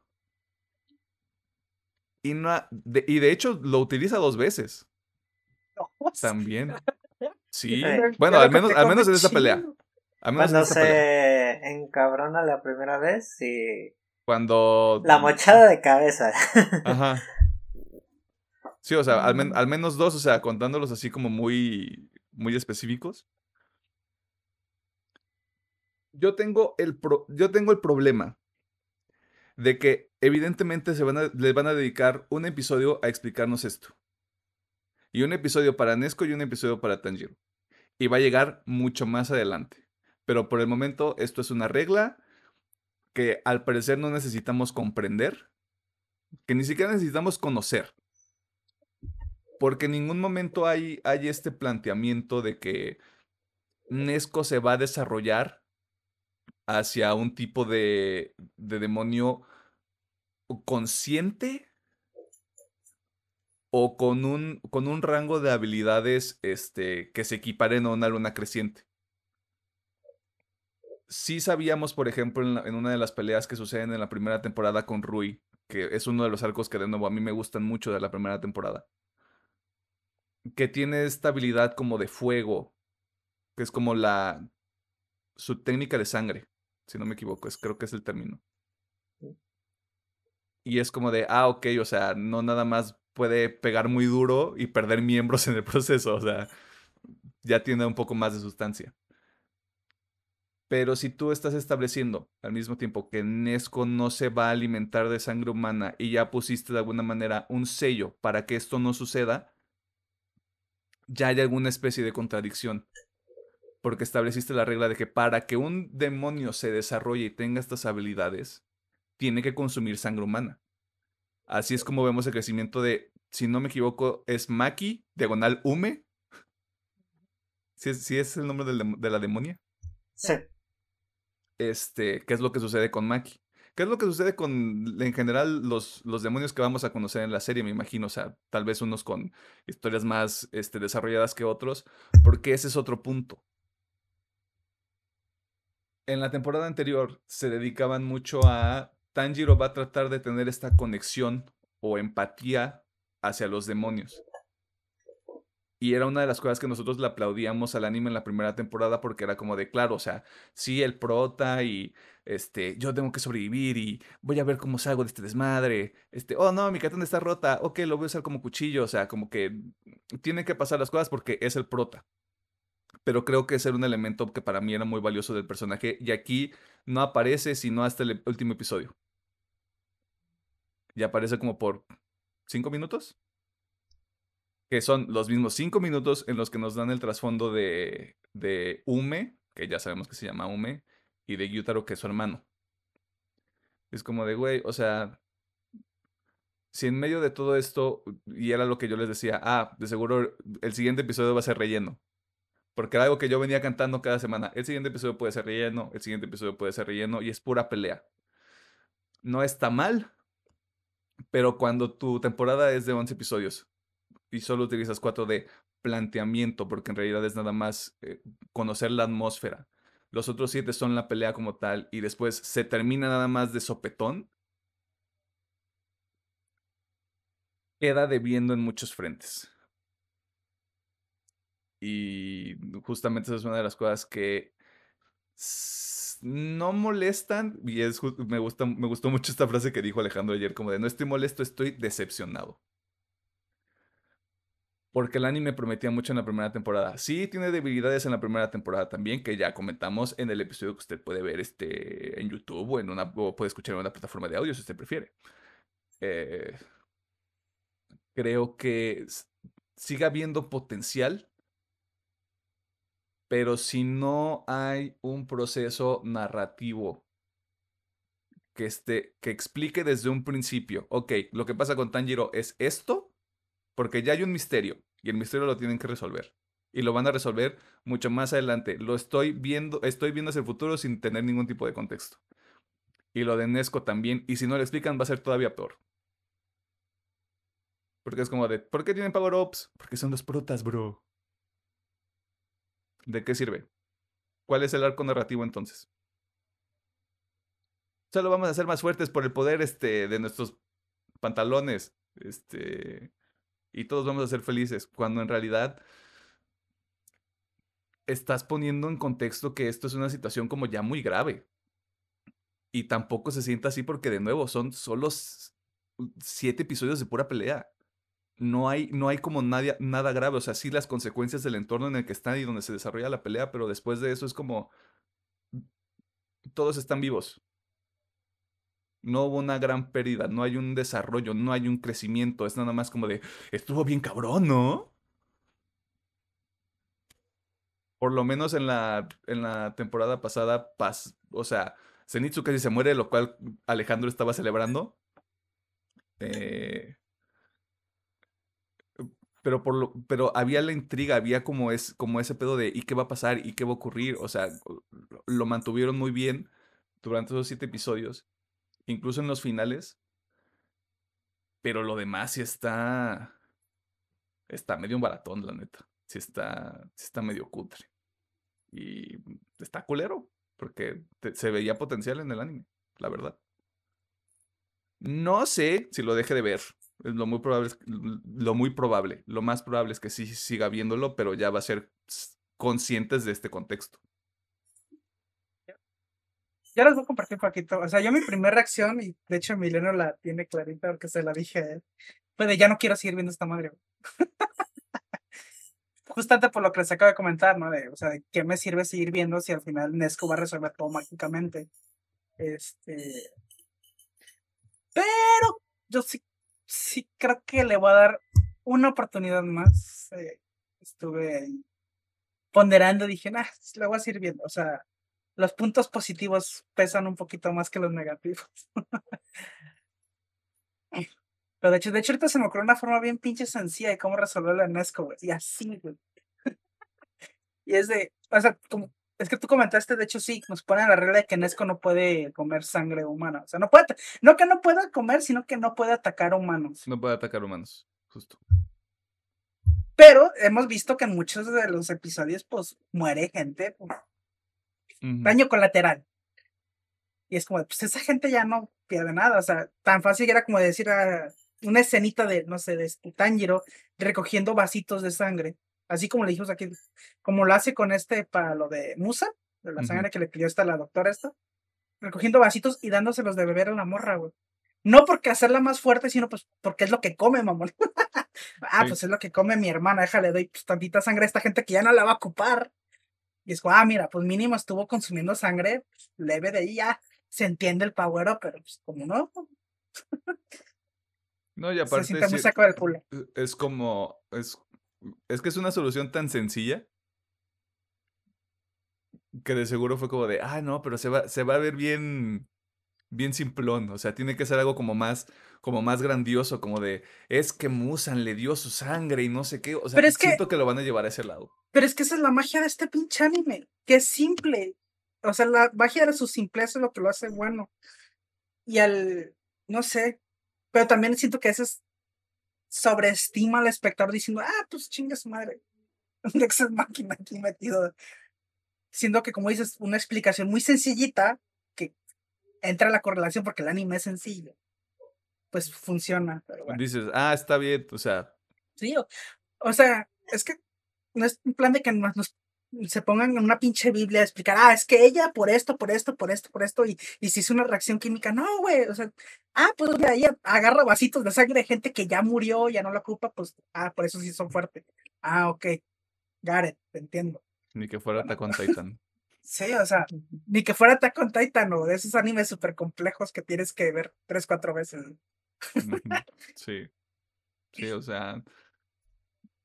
Ya entraremos más a, este, más a detalle con lo que nos gusta, pero creo que sí tiene ahí algunas, algunos asteriscos. Eh, voy este, con precaución a lo que ya es oficialmente la tercera temporada, porque no va a haber película, es directamente tercera temporada. Qué alegría. Eh, Esperemos. Este. Y pues, ¿qué te gusta? ¿Máximo otras dos más? no sé, eh, Pedro. Pedro a ver, eh, poniéndolos. a ver, chamaco miado. Dos, eh, se supone que donde terminamos ahorita es como el 97 o 98 del manga.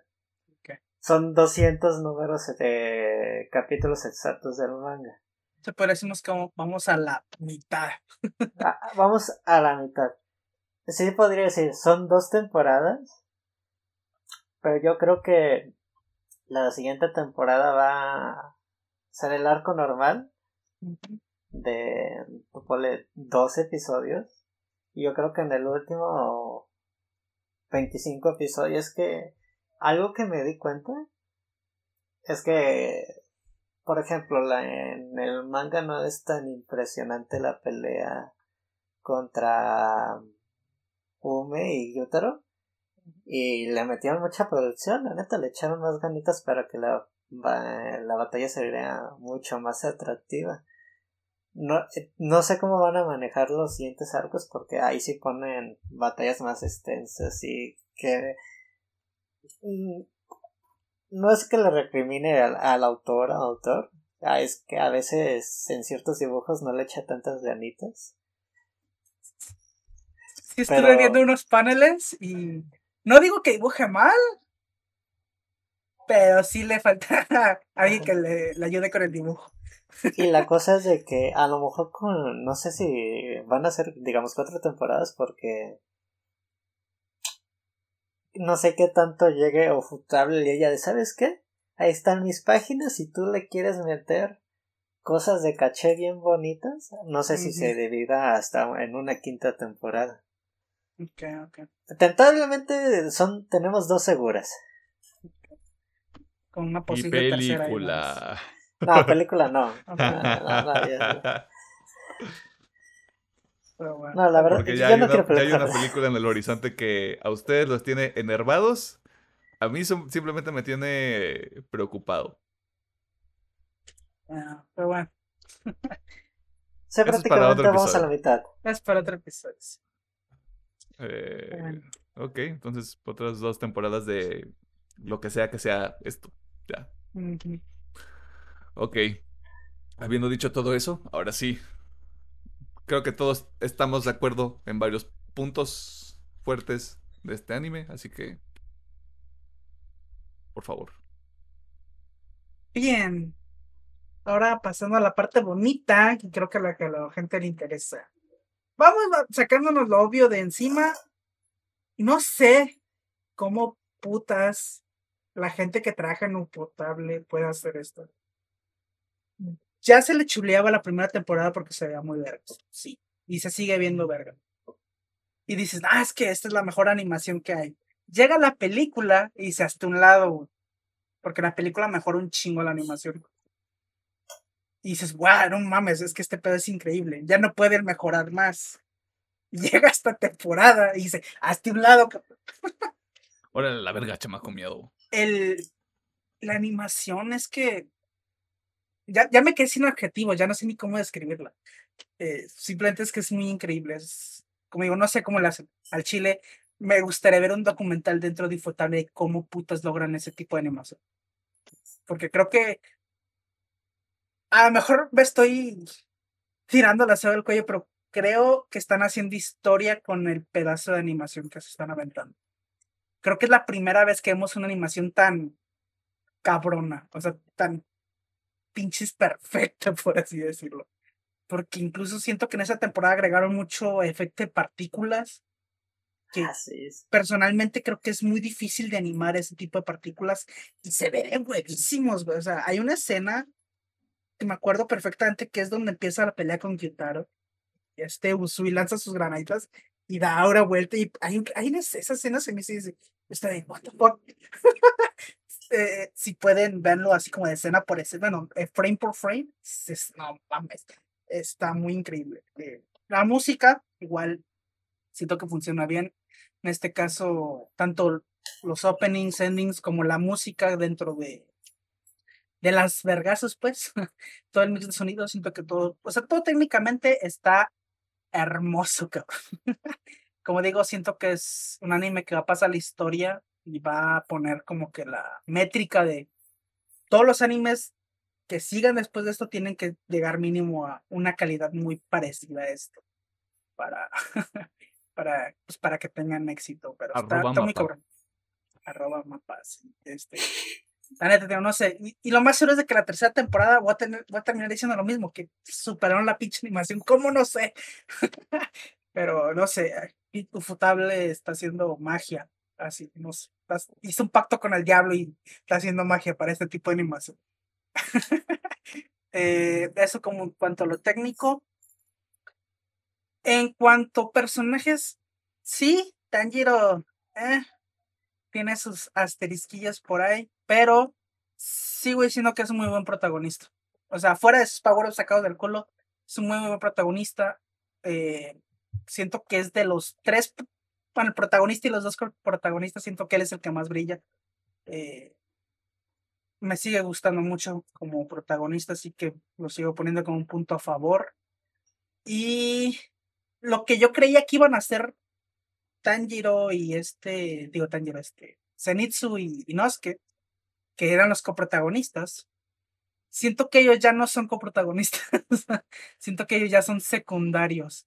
Y los reales coprotagonistas, que son los que al Chile a mí me están gustando mucho, son los pilares. Eh, siento que los pilares le traen un aire muy fresco a cada arco.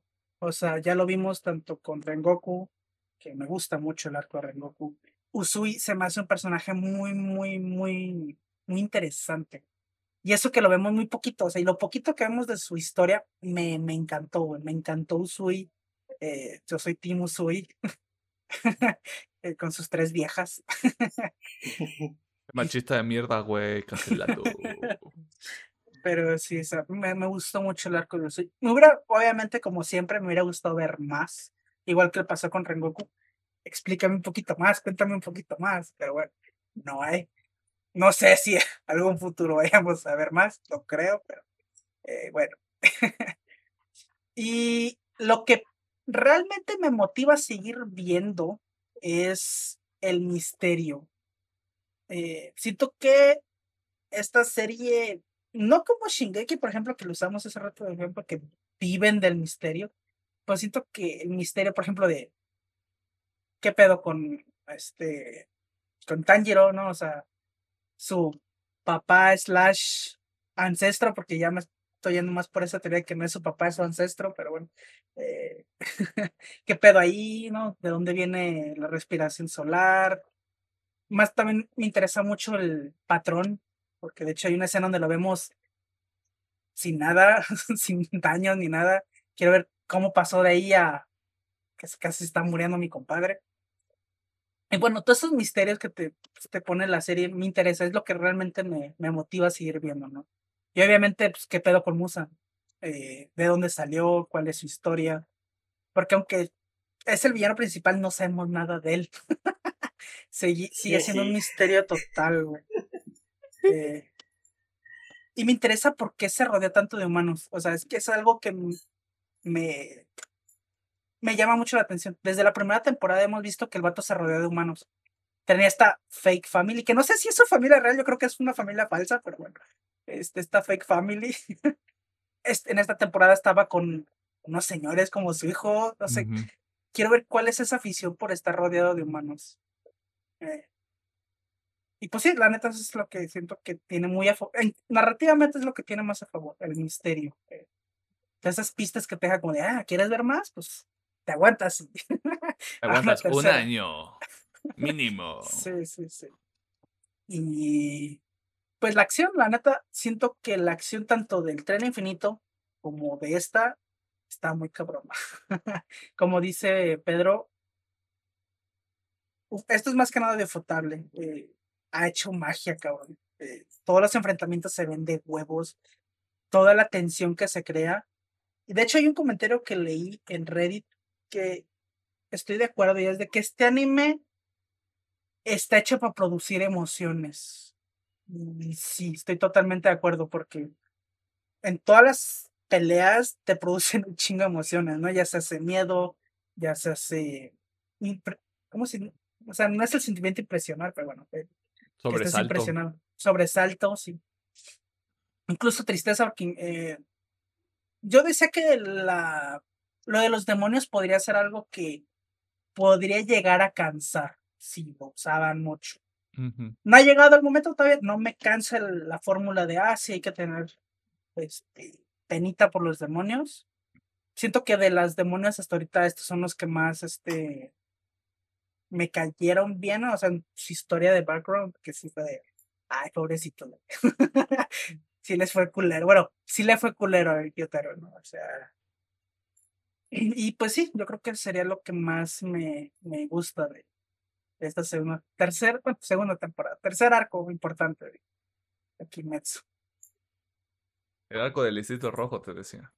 Ah, bueno, y ahorita que dices, me gustó mucho eso, el Distrito Rojo. O sea, siento que fue algo, pues, medio innovador, eh, porque normalmente en anime sí son como, ah, pues, el arco de la escuela, el arco del bosque, y ver pues, un distrito rojo, supongo que para aquellos muy jóvenes que no sepan qué es el distrito rojo. No quieren saber. Es una... ¿Cómo escribir? Es una casecita andante. Este, es donde Qué los linda manera de decirlo. Es, es donde los adultos van a pasar un buen rato. o sea, se me hizo refrescante porque es oh, o sea, y aparte visto de esta perspectiva de inocencia de estos tres protagonistas, pues, no tienen ni puta idea de la vida. me, me gustó, se me hizo muy innovador en ese aspecto. Pues güey, que no lo, son un morro que viene de la montaña, otro que tiene una pinche cabeza de jabalí y un baboso que no sabe hablar a las mujeres, güey. Sí, sí, sí, así que se me dice no. Que digo, no lo aprovechan tanto. Me hubiera gustado más como de explórame el distrito rojo tal cual. Pero pues bueno, se entiende que tienen que estar en sus casas, sí, sus casas para el investigar. Está bien, me gustó también eso. Y ahí sí, eso es, eso es todo por mi parte. Ok. Ok, ok, ok, ok. Doctor Mercader. Bueno, haciendo la connotación del aspecto técnico, hay varias escenas, sobre todo cuando se podría decir los últimos cuatro episodios a partir donde sale Gyutero, donde se nota el nivel que sube de animación. Y de hecho una escena que resalto muchísimo es una donde él sale caminando y todo el fondo donde del distrito rojo quemándose a mí se me hacía que era como un video, una foto real, todo lo del fondo, menos que te lo por obviamente de la combinación de anime 3D 2D, pero hay unos cuadros que sí me dejaron muy sorprendido. El tema de las partículas que comenta Alejandro, sí, de hecho vi un pequeño análisis de los clásicos chicos que analizan la animación que ponen cuadro por cuadro cómo va soltando cada pequeña partícula, digamos, cuando lanza un espadazo, una pequeña explosión, cuando chocan las, eh, las espadas con las hoces y la verdad es muy impresionante lo que ha hecho el estudio en este aspecto. Y pues yo creo que ahorita yo creo que debe ser de los mejores estudios de animación japonesa actual y que por eso ahorita están a la vista. Y la verdad no sé qué otros proyectos han, tenido, pero si agarran pues un anime en el futuro, pues les voy a tener a, la vista de qué, qué propuestas tienen aparte en, en el estudio. Eh, algo que también mencionaste es de que la primera vez que nos presentan al resto de los pilares salen hasta digamos de una forma muy detestable la primera vez que los presentan eh, con cada arco, pues, por ejemplo, a mí Urusui se me hizo un personaje muy carismático. Ah, independientemente de, ah, sí, soy bien extravagante la madre, pero en el backtracking, pues sí, ah, pues sí, es un buen pedo, viene de una familia de, de shinobis, pero aunque tiene tres esposas, la, a las tres las valora un chingo porque no quiere seguir los pasos de, de su familia, sí le importa la vida humana a comparación de cuando lo presentaron con la reunión con el patrón. Ah, sí, yo le corto la cabeza al Tanjiro y a, a la Nezuko, no hay bronca, lo, que usted diga, patrón. Y el backtracking de los demonios también me gusta. Creo que va a ser interesante con las otras lunas. De hecho, no, haciendo. No, no, mejor me he quedado callado en ese aspecto. sí, mejor. No quiero soltar un spoiler de la mugre. Pero. La verdad, Tanjiro. Eh, es que esa es la cosa que dices. Los protagonistas es Tanjiro y Pilar en turno. No Tanjiro y compañía. Aunque, pues. Ya nos dieron, pues, destellitos, ¿no? Pues ya aquí no son los siguientes dos pilares. Pues mm, no voy a repetir lo mismo ya que Alejandro, solo voy a decir que la, la producción es muy buena. Hay ciertos cuadros que me dejaron muy sorprendido. Creo que las esposas de Usui son muy carismáticas y de hecho una sí hace algo en la batalla y se agradece mucho que no la no, nomás no, no las pusieron como fanservice la verdad porque las ponen muy voluptuosos a los personajes, si es de que, no, pues también le echamos paro a, a, a nuestro esposo si nos necesita. Y tío, a mí esa escena me, me gustó mucho de que el factor emocional, porque de hecho cuando ponen los pequeños recuerdos de Soy, cuando pensamos que le iban a matar a una, si fue de, ay, güey, sí me lo preocuparon. Sí, el anime todavía tiene muchos puntos a favor, pero pues ya vamos con cuidado, ¿no? Con lo que propone o no la, la autora. Autor. Autore. Autore. Autore. Who knows? Es una quimera, güey. Por todo lo que nosotros sabemos. Es una quimera. ¿Cómo es? Un reptiliano. Un reptiliano. Porque Su, su, firma es un cocodrilo. Une, une reptiliane. Eh, en el espíritu de no repetir todo lo que ya dijeron, creo que me quiero meter más en otro pedo. ¿Qué tan... Eh, mm, ¿Cómo formulo esto? ¿Qué es más valioso en cuanto a un anime? ¿Una buena historia o el aspecto técnico? Tomando, tomando, en cuenta lo que dicen. O sea.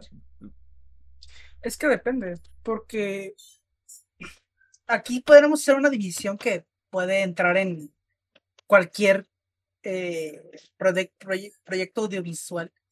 Y es, ¿se toma en serio o no se toma en serio? Por ejemplo, eh, Rápidos y Furiosos, por un ejemplo así muy fácil. Es un producto que no se debe de tomar en serio. Y en ese aspecto brilla y en eso no es, una, no es una película que te vaya, bueno, no es una historia que te vaya a contar algo narrativamente espectacular, sino es, vamos a hacer un show visual, se acabó. Eh, por eso aquí es donde, cómo tú valoras cada anime, ¿no? O sea, ¿te lo tomas en serio o no te lo tomas en serio? Yo, por ejemplo, Kimetsu, por el afán de, de profundizar en historia, yo me lo tomo en serio aunque sea un shonen, sí, pero yo me lo tomo en serio porque el mismo anime hace mucho enfoque en eso. Pero si te lo tomas como algo que no es serio, pues bueno, dices, ah, pues, la narrativa no importa y nomás que me hagan un show visual. Hmm, qué interesante. Pedro dice que no tiene opinión. Ah, no, es que estoy buscando un ejemplo de un anime que no se tome te la pongo fácil, Dragon Ball. óyeme, óyeme, óyeme. Una disculpa a las fans. Una disculpa a pero Dragon Ball no se toma en serio. no, y de hecho.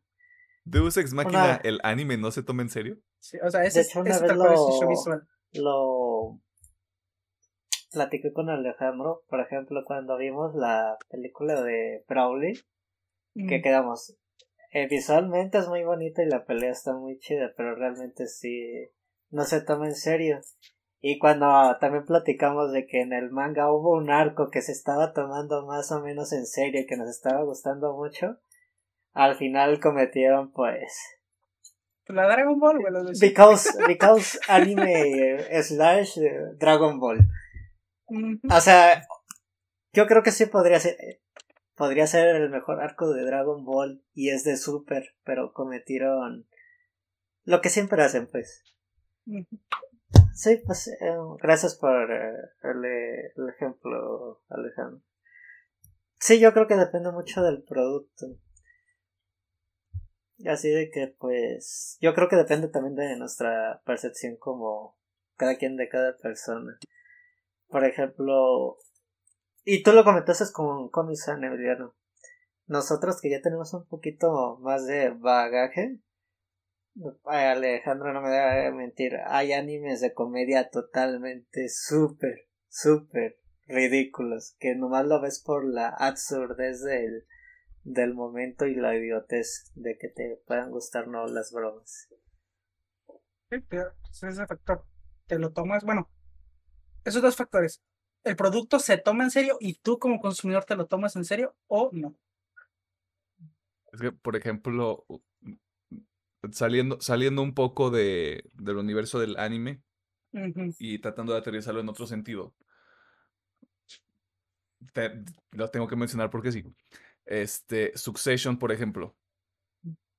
Succession partes desde la idea de que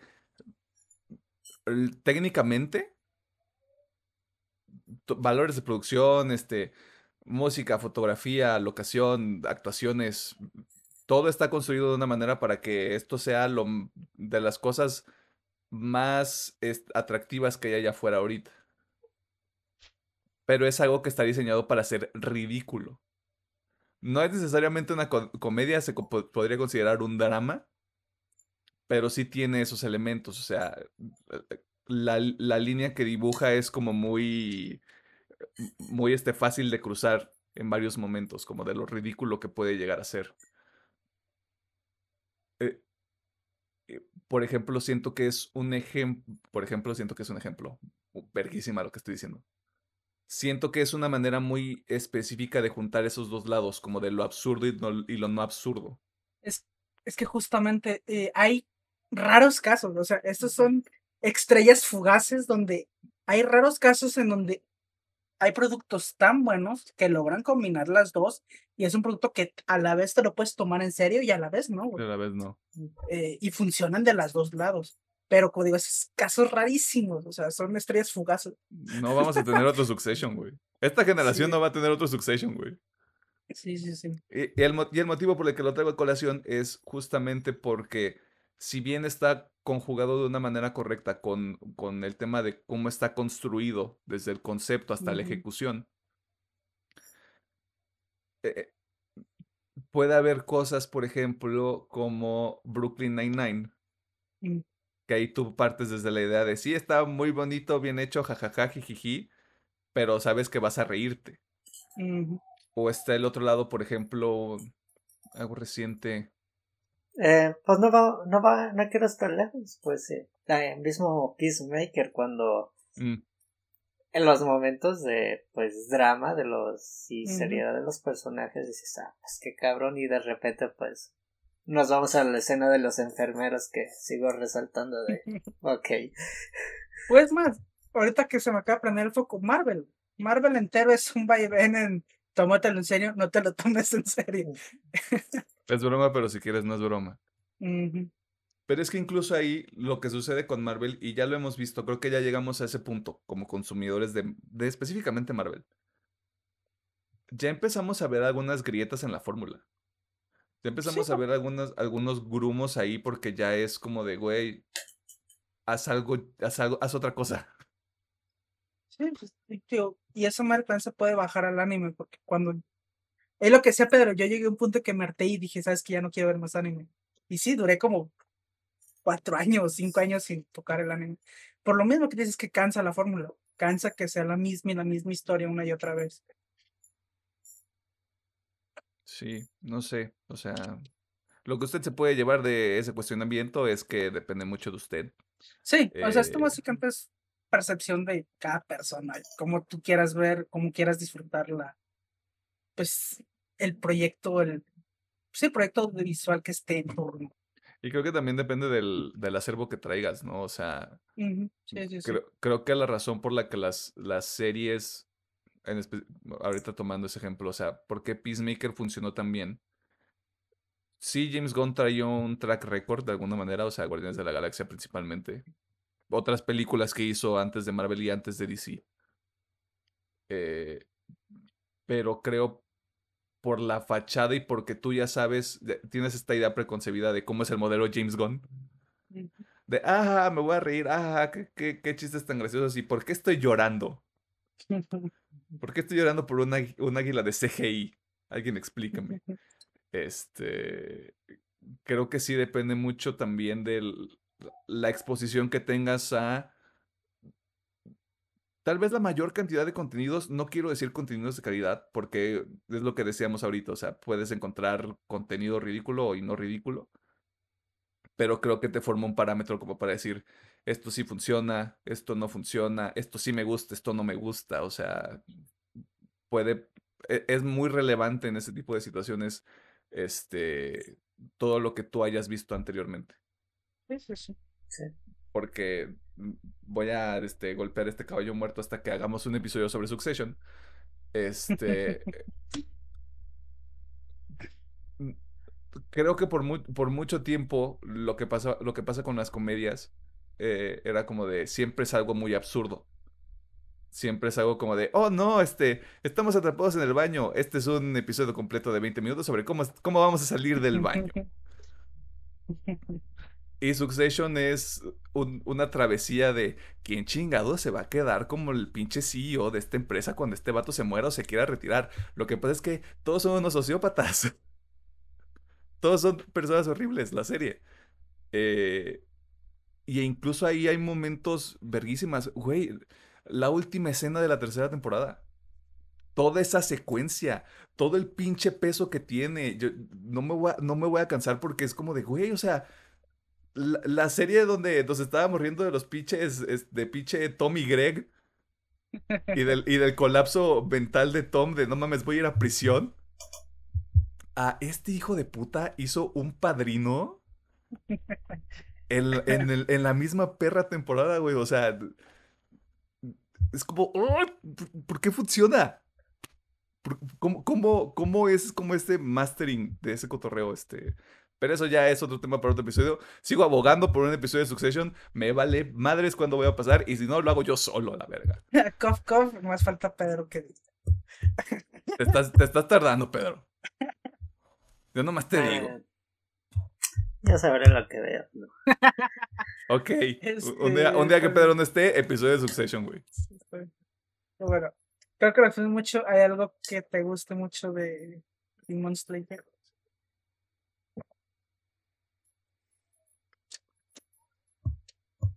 creo que cumple su cometido desde mi trinchera en el sentido de, no mames qué bonito, no mames la animación, no mames la música, no mames las secuencias, o sea, ese pedo de todos los domingos estar de, güey, es que el episodio estuvo muy cabrón, pero le estar esperando él cuando va a caer el zapato. o sea, cuando cae el otro zapato, porque ahorita todo está vergas. La animación, las peleas, el diálogo. Este, Tanjiro está encabronado. A pesar del power up, o sea, lo que, lo que hace Nesco en su primer power up, sí es como de, ay, güey, ¿cómo chingado se va a detener? O sea, el misterio está bien hecho de episodio a episodio. O sea, la ejecución es muy buena. Técnicamente y, y en la estructura del anime es muy buena dejando a un lado las cosas que, mm, que, no, que no me agradaron tanto, sí, lo, sí le puedo reconocer eso. O sea, la estructura está muy bien, el aspecto técnico es muy bueno. Este.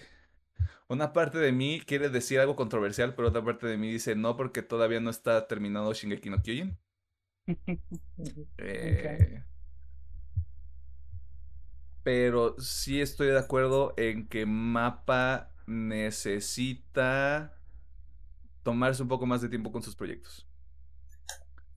Porque lo que estamos, lo que vimos con UFO Table, o sea, todas las flores que les, que les aventaron, creo que sí son meritorias. Y creo que es justamente porque es un pedo de, güey, yo mi Demon Slayer. Ten tus 18 episodios. Nos vemos en un año, papito. Tú no necesitas, tú no necesitas nada más de mí. Mis chavos ya chambearon. De seguro se van a ir a buscar este otro estudio para sacar la chamba, o se van a ir a OnlyFans, o a Twitch, o a que hagan lo que quieran. Pero nosotros en un año nos vemos, ¿eh? Todo tranquilo. Y Mapa es Bob Esponja corriendo este, en su cerebro. Y todo está en fuego. O sea, o sea, aprendiéndose de memoria este libro como de para dominar todo el restaurante. Y desafortunadamente creo que se nota en, en las producciones, específicamente en Shingeki. Porque lo que me pasa con Shingeki es que yo quiero saber la historia. Pero la, la, animación y el aspecto técnico sí es un poquito de... Mm, mm, o sea, está bien. puedo decir completamente seguro de que está bien. Pero no es el Demon Slayer, está muy bien.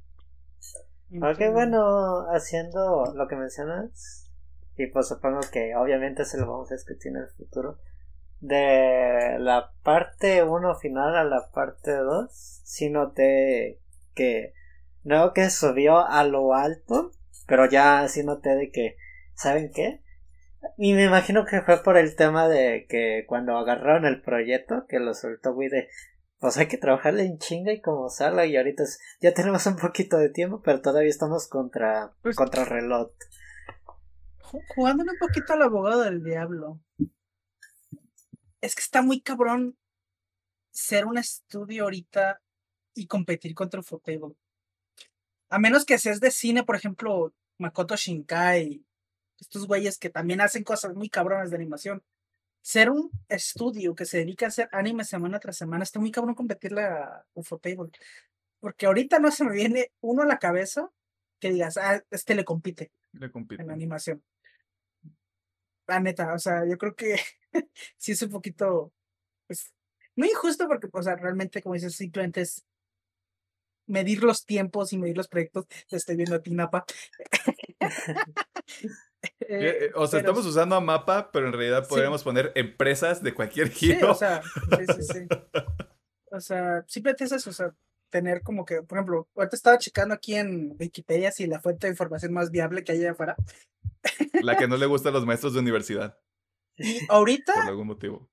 Ufotable solamente tiene Demon Slayer, no tiene otro anime. Antes sí, hizo varias más, pero ahorita, ahorita solamente tiene ese.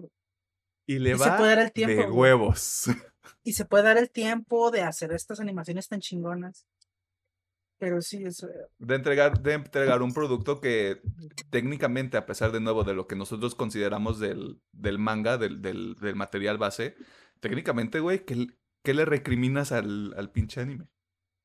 Ah, pues como dije, es, es, perfecto, güey. Técnicamente es perfecto esta madre. O sea, sí, es, sí está muy arriba. Sí. Lo, y, justa, y justamente lo que pasa con Shingeki, sí tengo más momentos que sobresaltan para mí de la primera parte de la última temporada que de la segunda. Que el, que el retumbar ocurrió y que es así como de, ah, no mames, pero es más el hecho de que no mames pasó. No como de, no mames se ve de huevos, es como de, no mames ocurrió.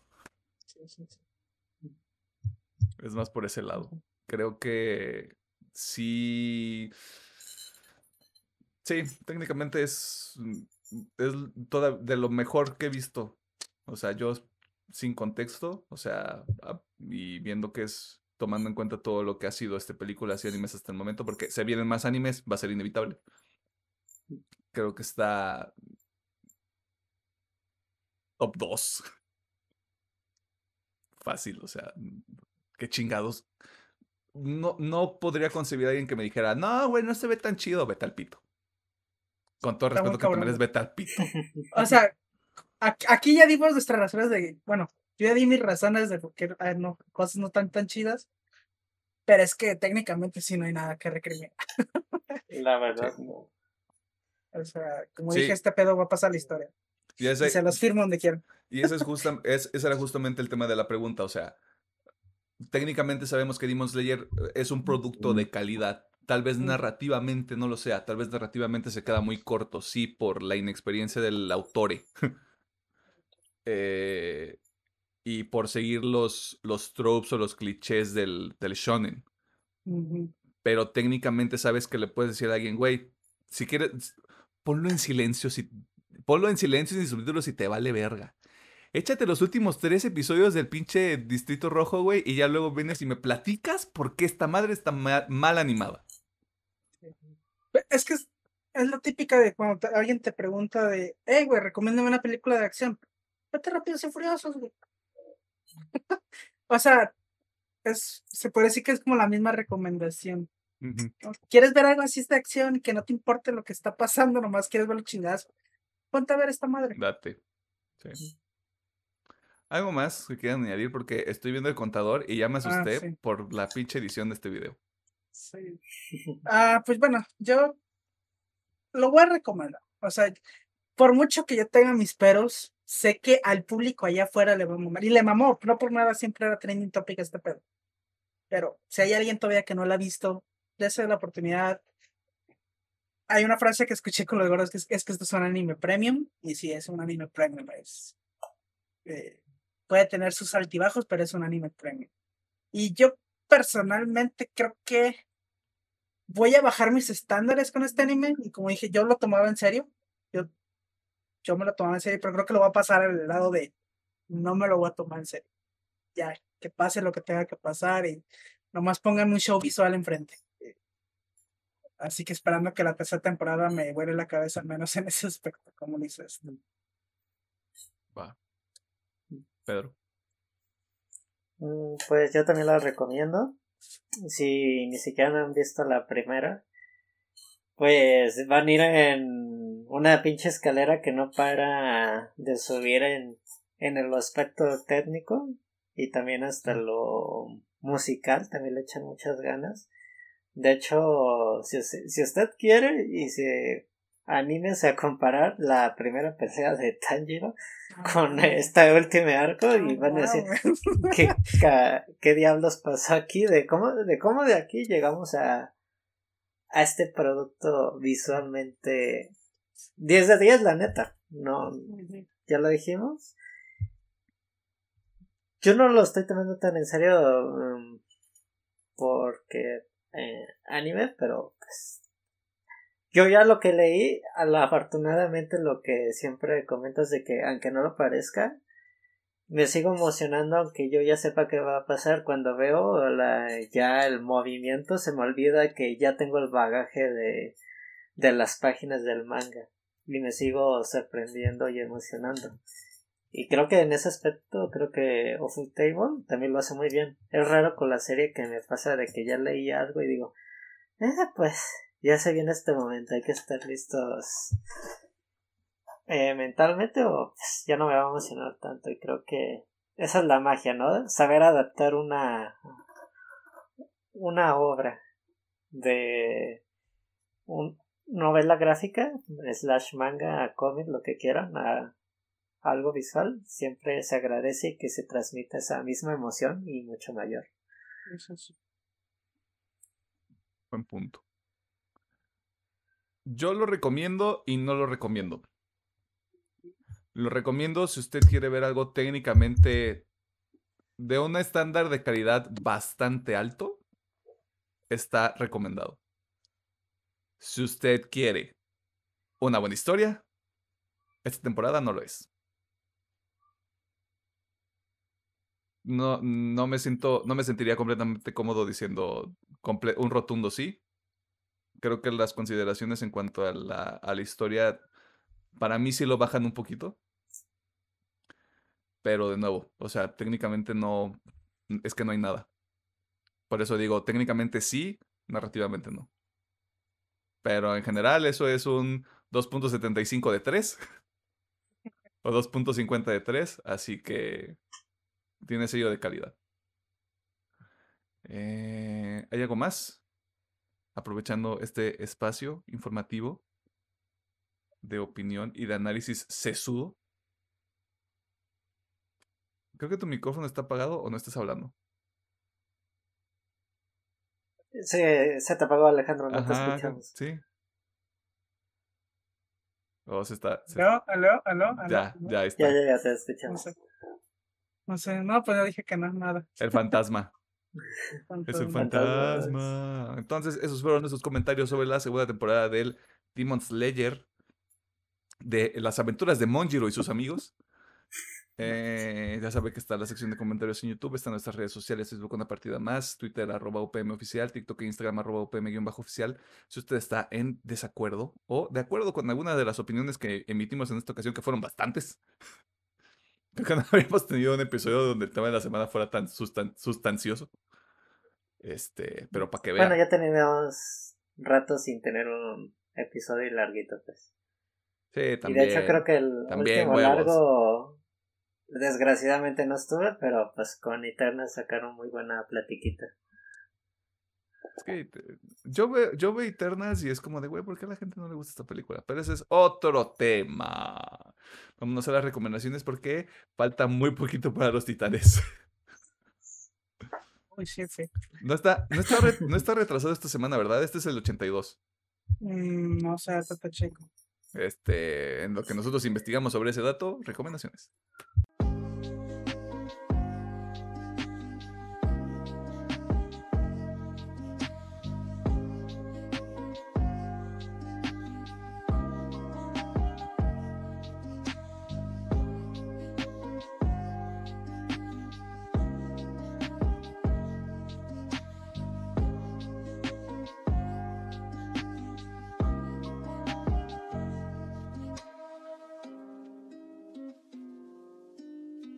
Nos encontramos en la sección de recomendaciones.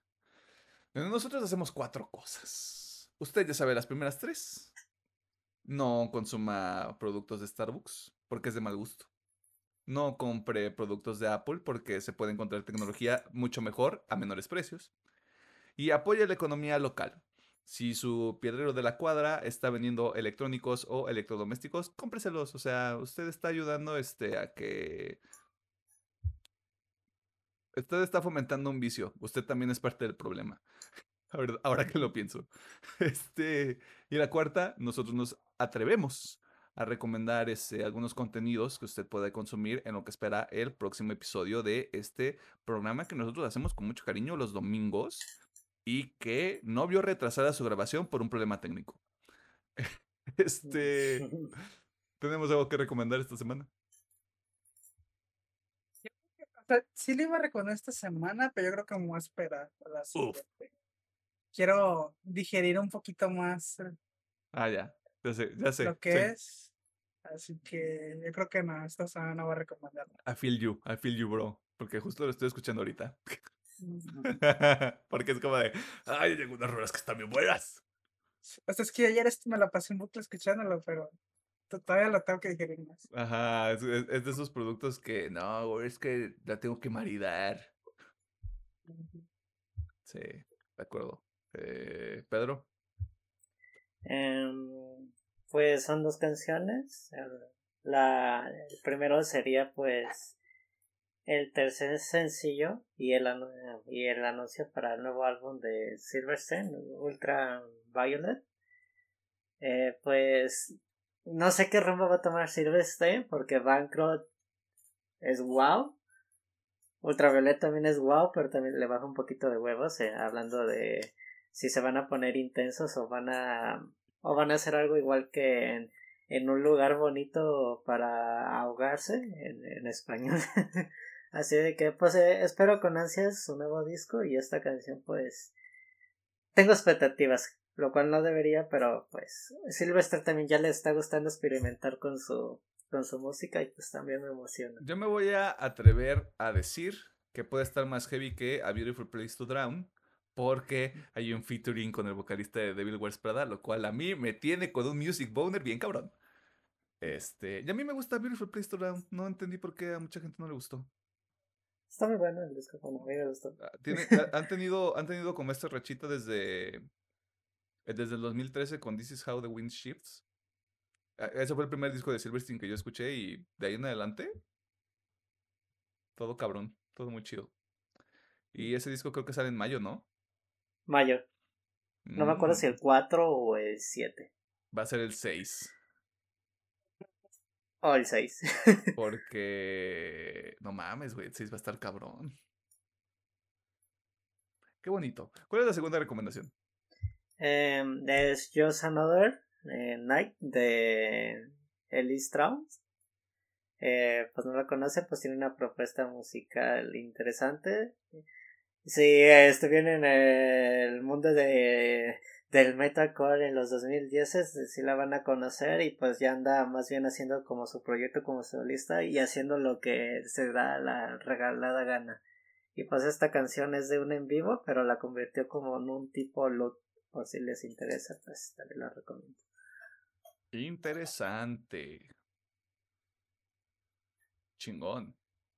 Eh, yo solo tengo una recomendación. Ya les había dicho que este es el mes de los Tiny Desk, caraja cola. Este, y el tercero es para Nicky Nicole. Em, parece. Esta es una mala comparación. Pero si ustedes la ven, a decir: No mames, es la Billie Eilish de, de Latinoamérica. Y tal vez lo sea, pero. Eh, físicamente. Pero todo lo demás creo que trae otra una propuesta similar a Zetangana, me atrevería yo a decir. Trae como como base trae elemento urbano, pero me gusta mucho la presentación porque, de nuevo, yo voy a decir esto hasta el día que yo me muera, incorporar baterías y mínimo baterías a cualquier tipo de género musical le da un punch muy cabrón. Y eso sucede con esta presentación. Se me hace muy, muy chido todo lo que hay detrás en, en cuanto a instrumentalización. A huevo, lo puedo decir. Eh, con, esta, con esta presentación que se avienta Nicky Nicole son como son menos de 20 minutos, creo que son 16. Ahí hay algunas, algunas rolas nuevas, algunas viejas, como que son como las, las más conocidas de ella, al parecer, por lo que pude revisar. Pero, pues ahí está en el canal de NPR Music, NPR Music en YouTube. Este, échenle un ojo, está cool. Y eso es todo. Palabras finales. Según un mensajito que me llegó en mi teléfono. Hoy es el día del, del Pokémon, así que pues feliz día a los que les guste Pokémon. Ok, mm, feliz día de Pokémon, este, y feliz semana de lanzamiento de Elden Ring. También, feliz. Y si usted tiene más de 30 años y le gusta Pokémon, usted tiene un problema. Arróbeme.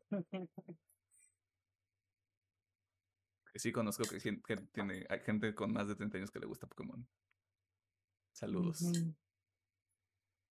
Ingeniero, por favor. Camarada Gomelski. Camarada. Eh, Vive de odio, iba a ser un chiste, pero no. No, no, no hay que eh, hacerlo. no, si no nos metimos ahí, no lo hagamos. Tusun. Este, muchas gracias por escucharnos, por vernos y por todo lo que hacen. Lo apreciamos bastante. Que tengan una semanita muy chingona, muy leve. Ahí está Batman, güey. A Batman, güey. Si la va a ver, sí, de hecho, se lo pasa chido. Para cuando sale este episodio, Batman ya está disponible en los cines. Así que, la se la pasa chido en el cine. Ella inició marzo y ya fue quincena. Ufa, la quincenita. A, darse antojitos o a pagar deudas, no sé lo que le toca. este, pero bueno, este, nos vemos. O endeudarse para cumplir un antojito. O también, las dos cosas funcionan. Bueno, nosotros nos vamos y nos vemos la siguiente semana. Bye. Bye.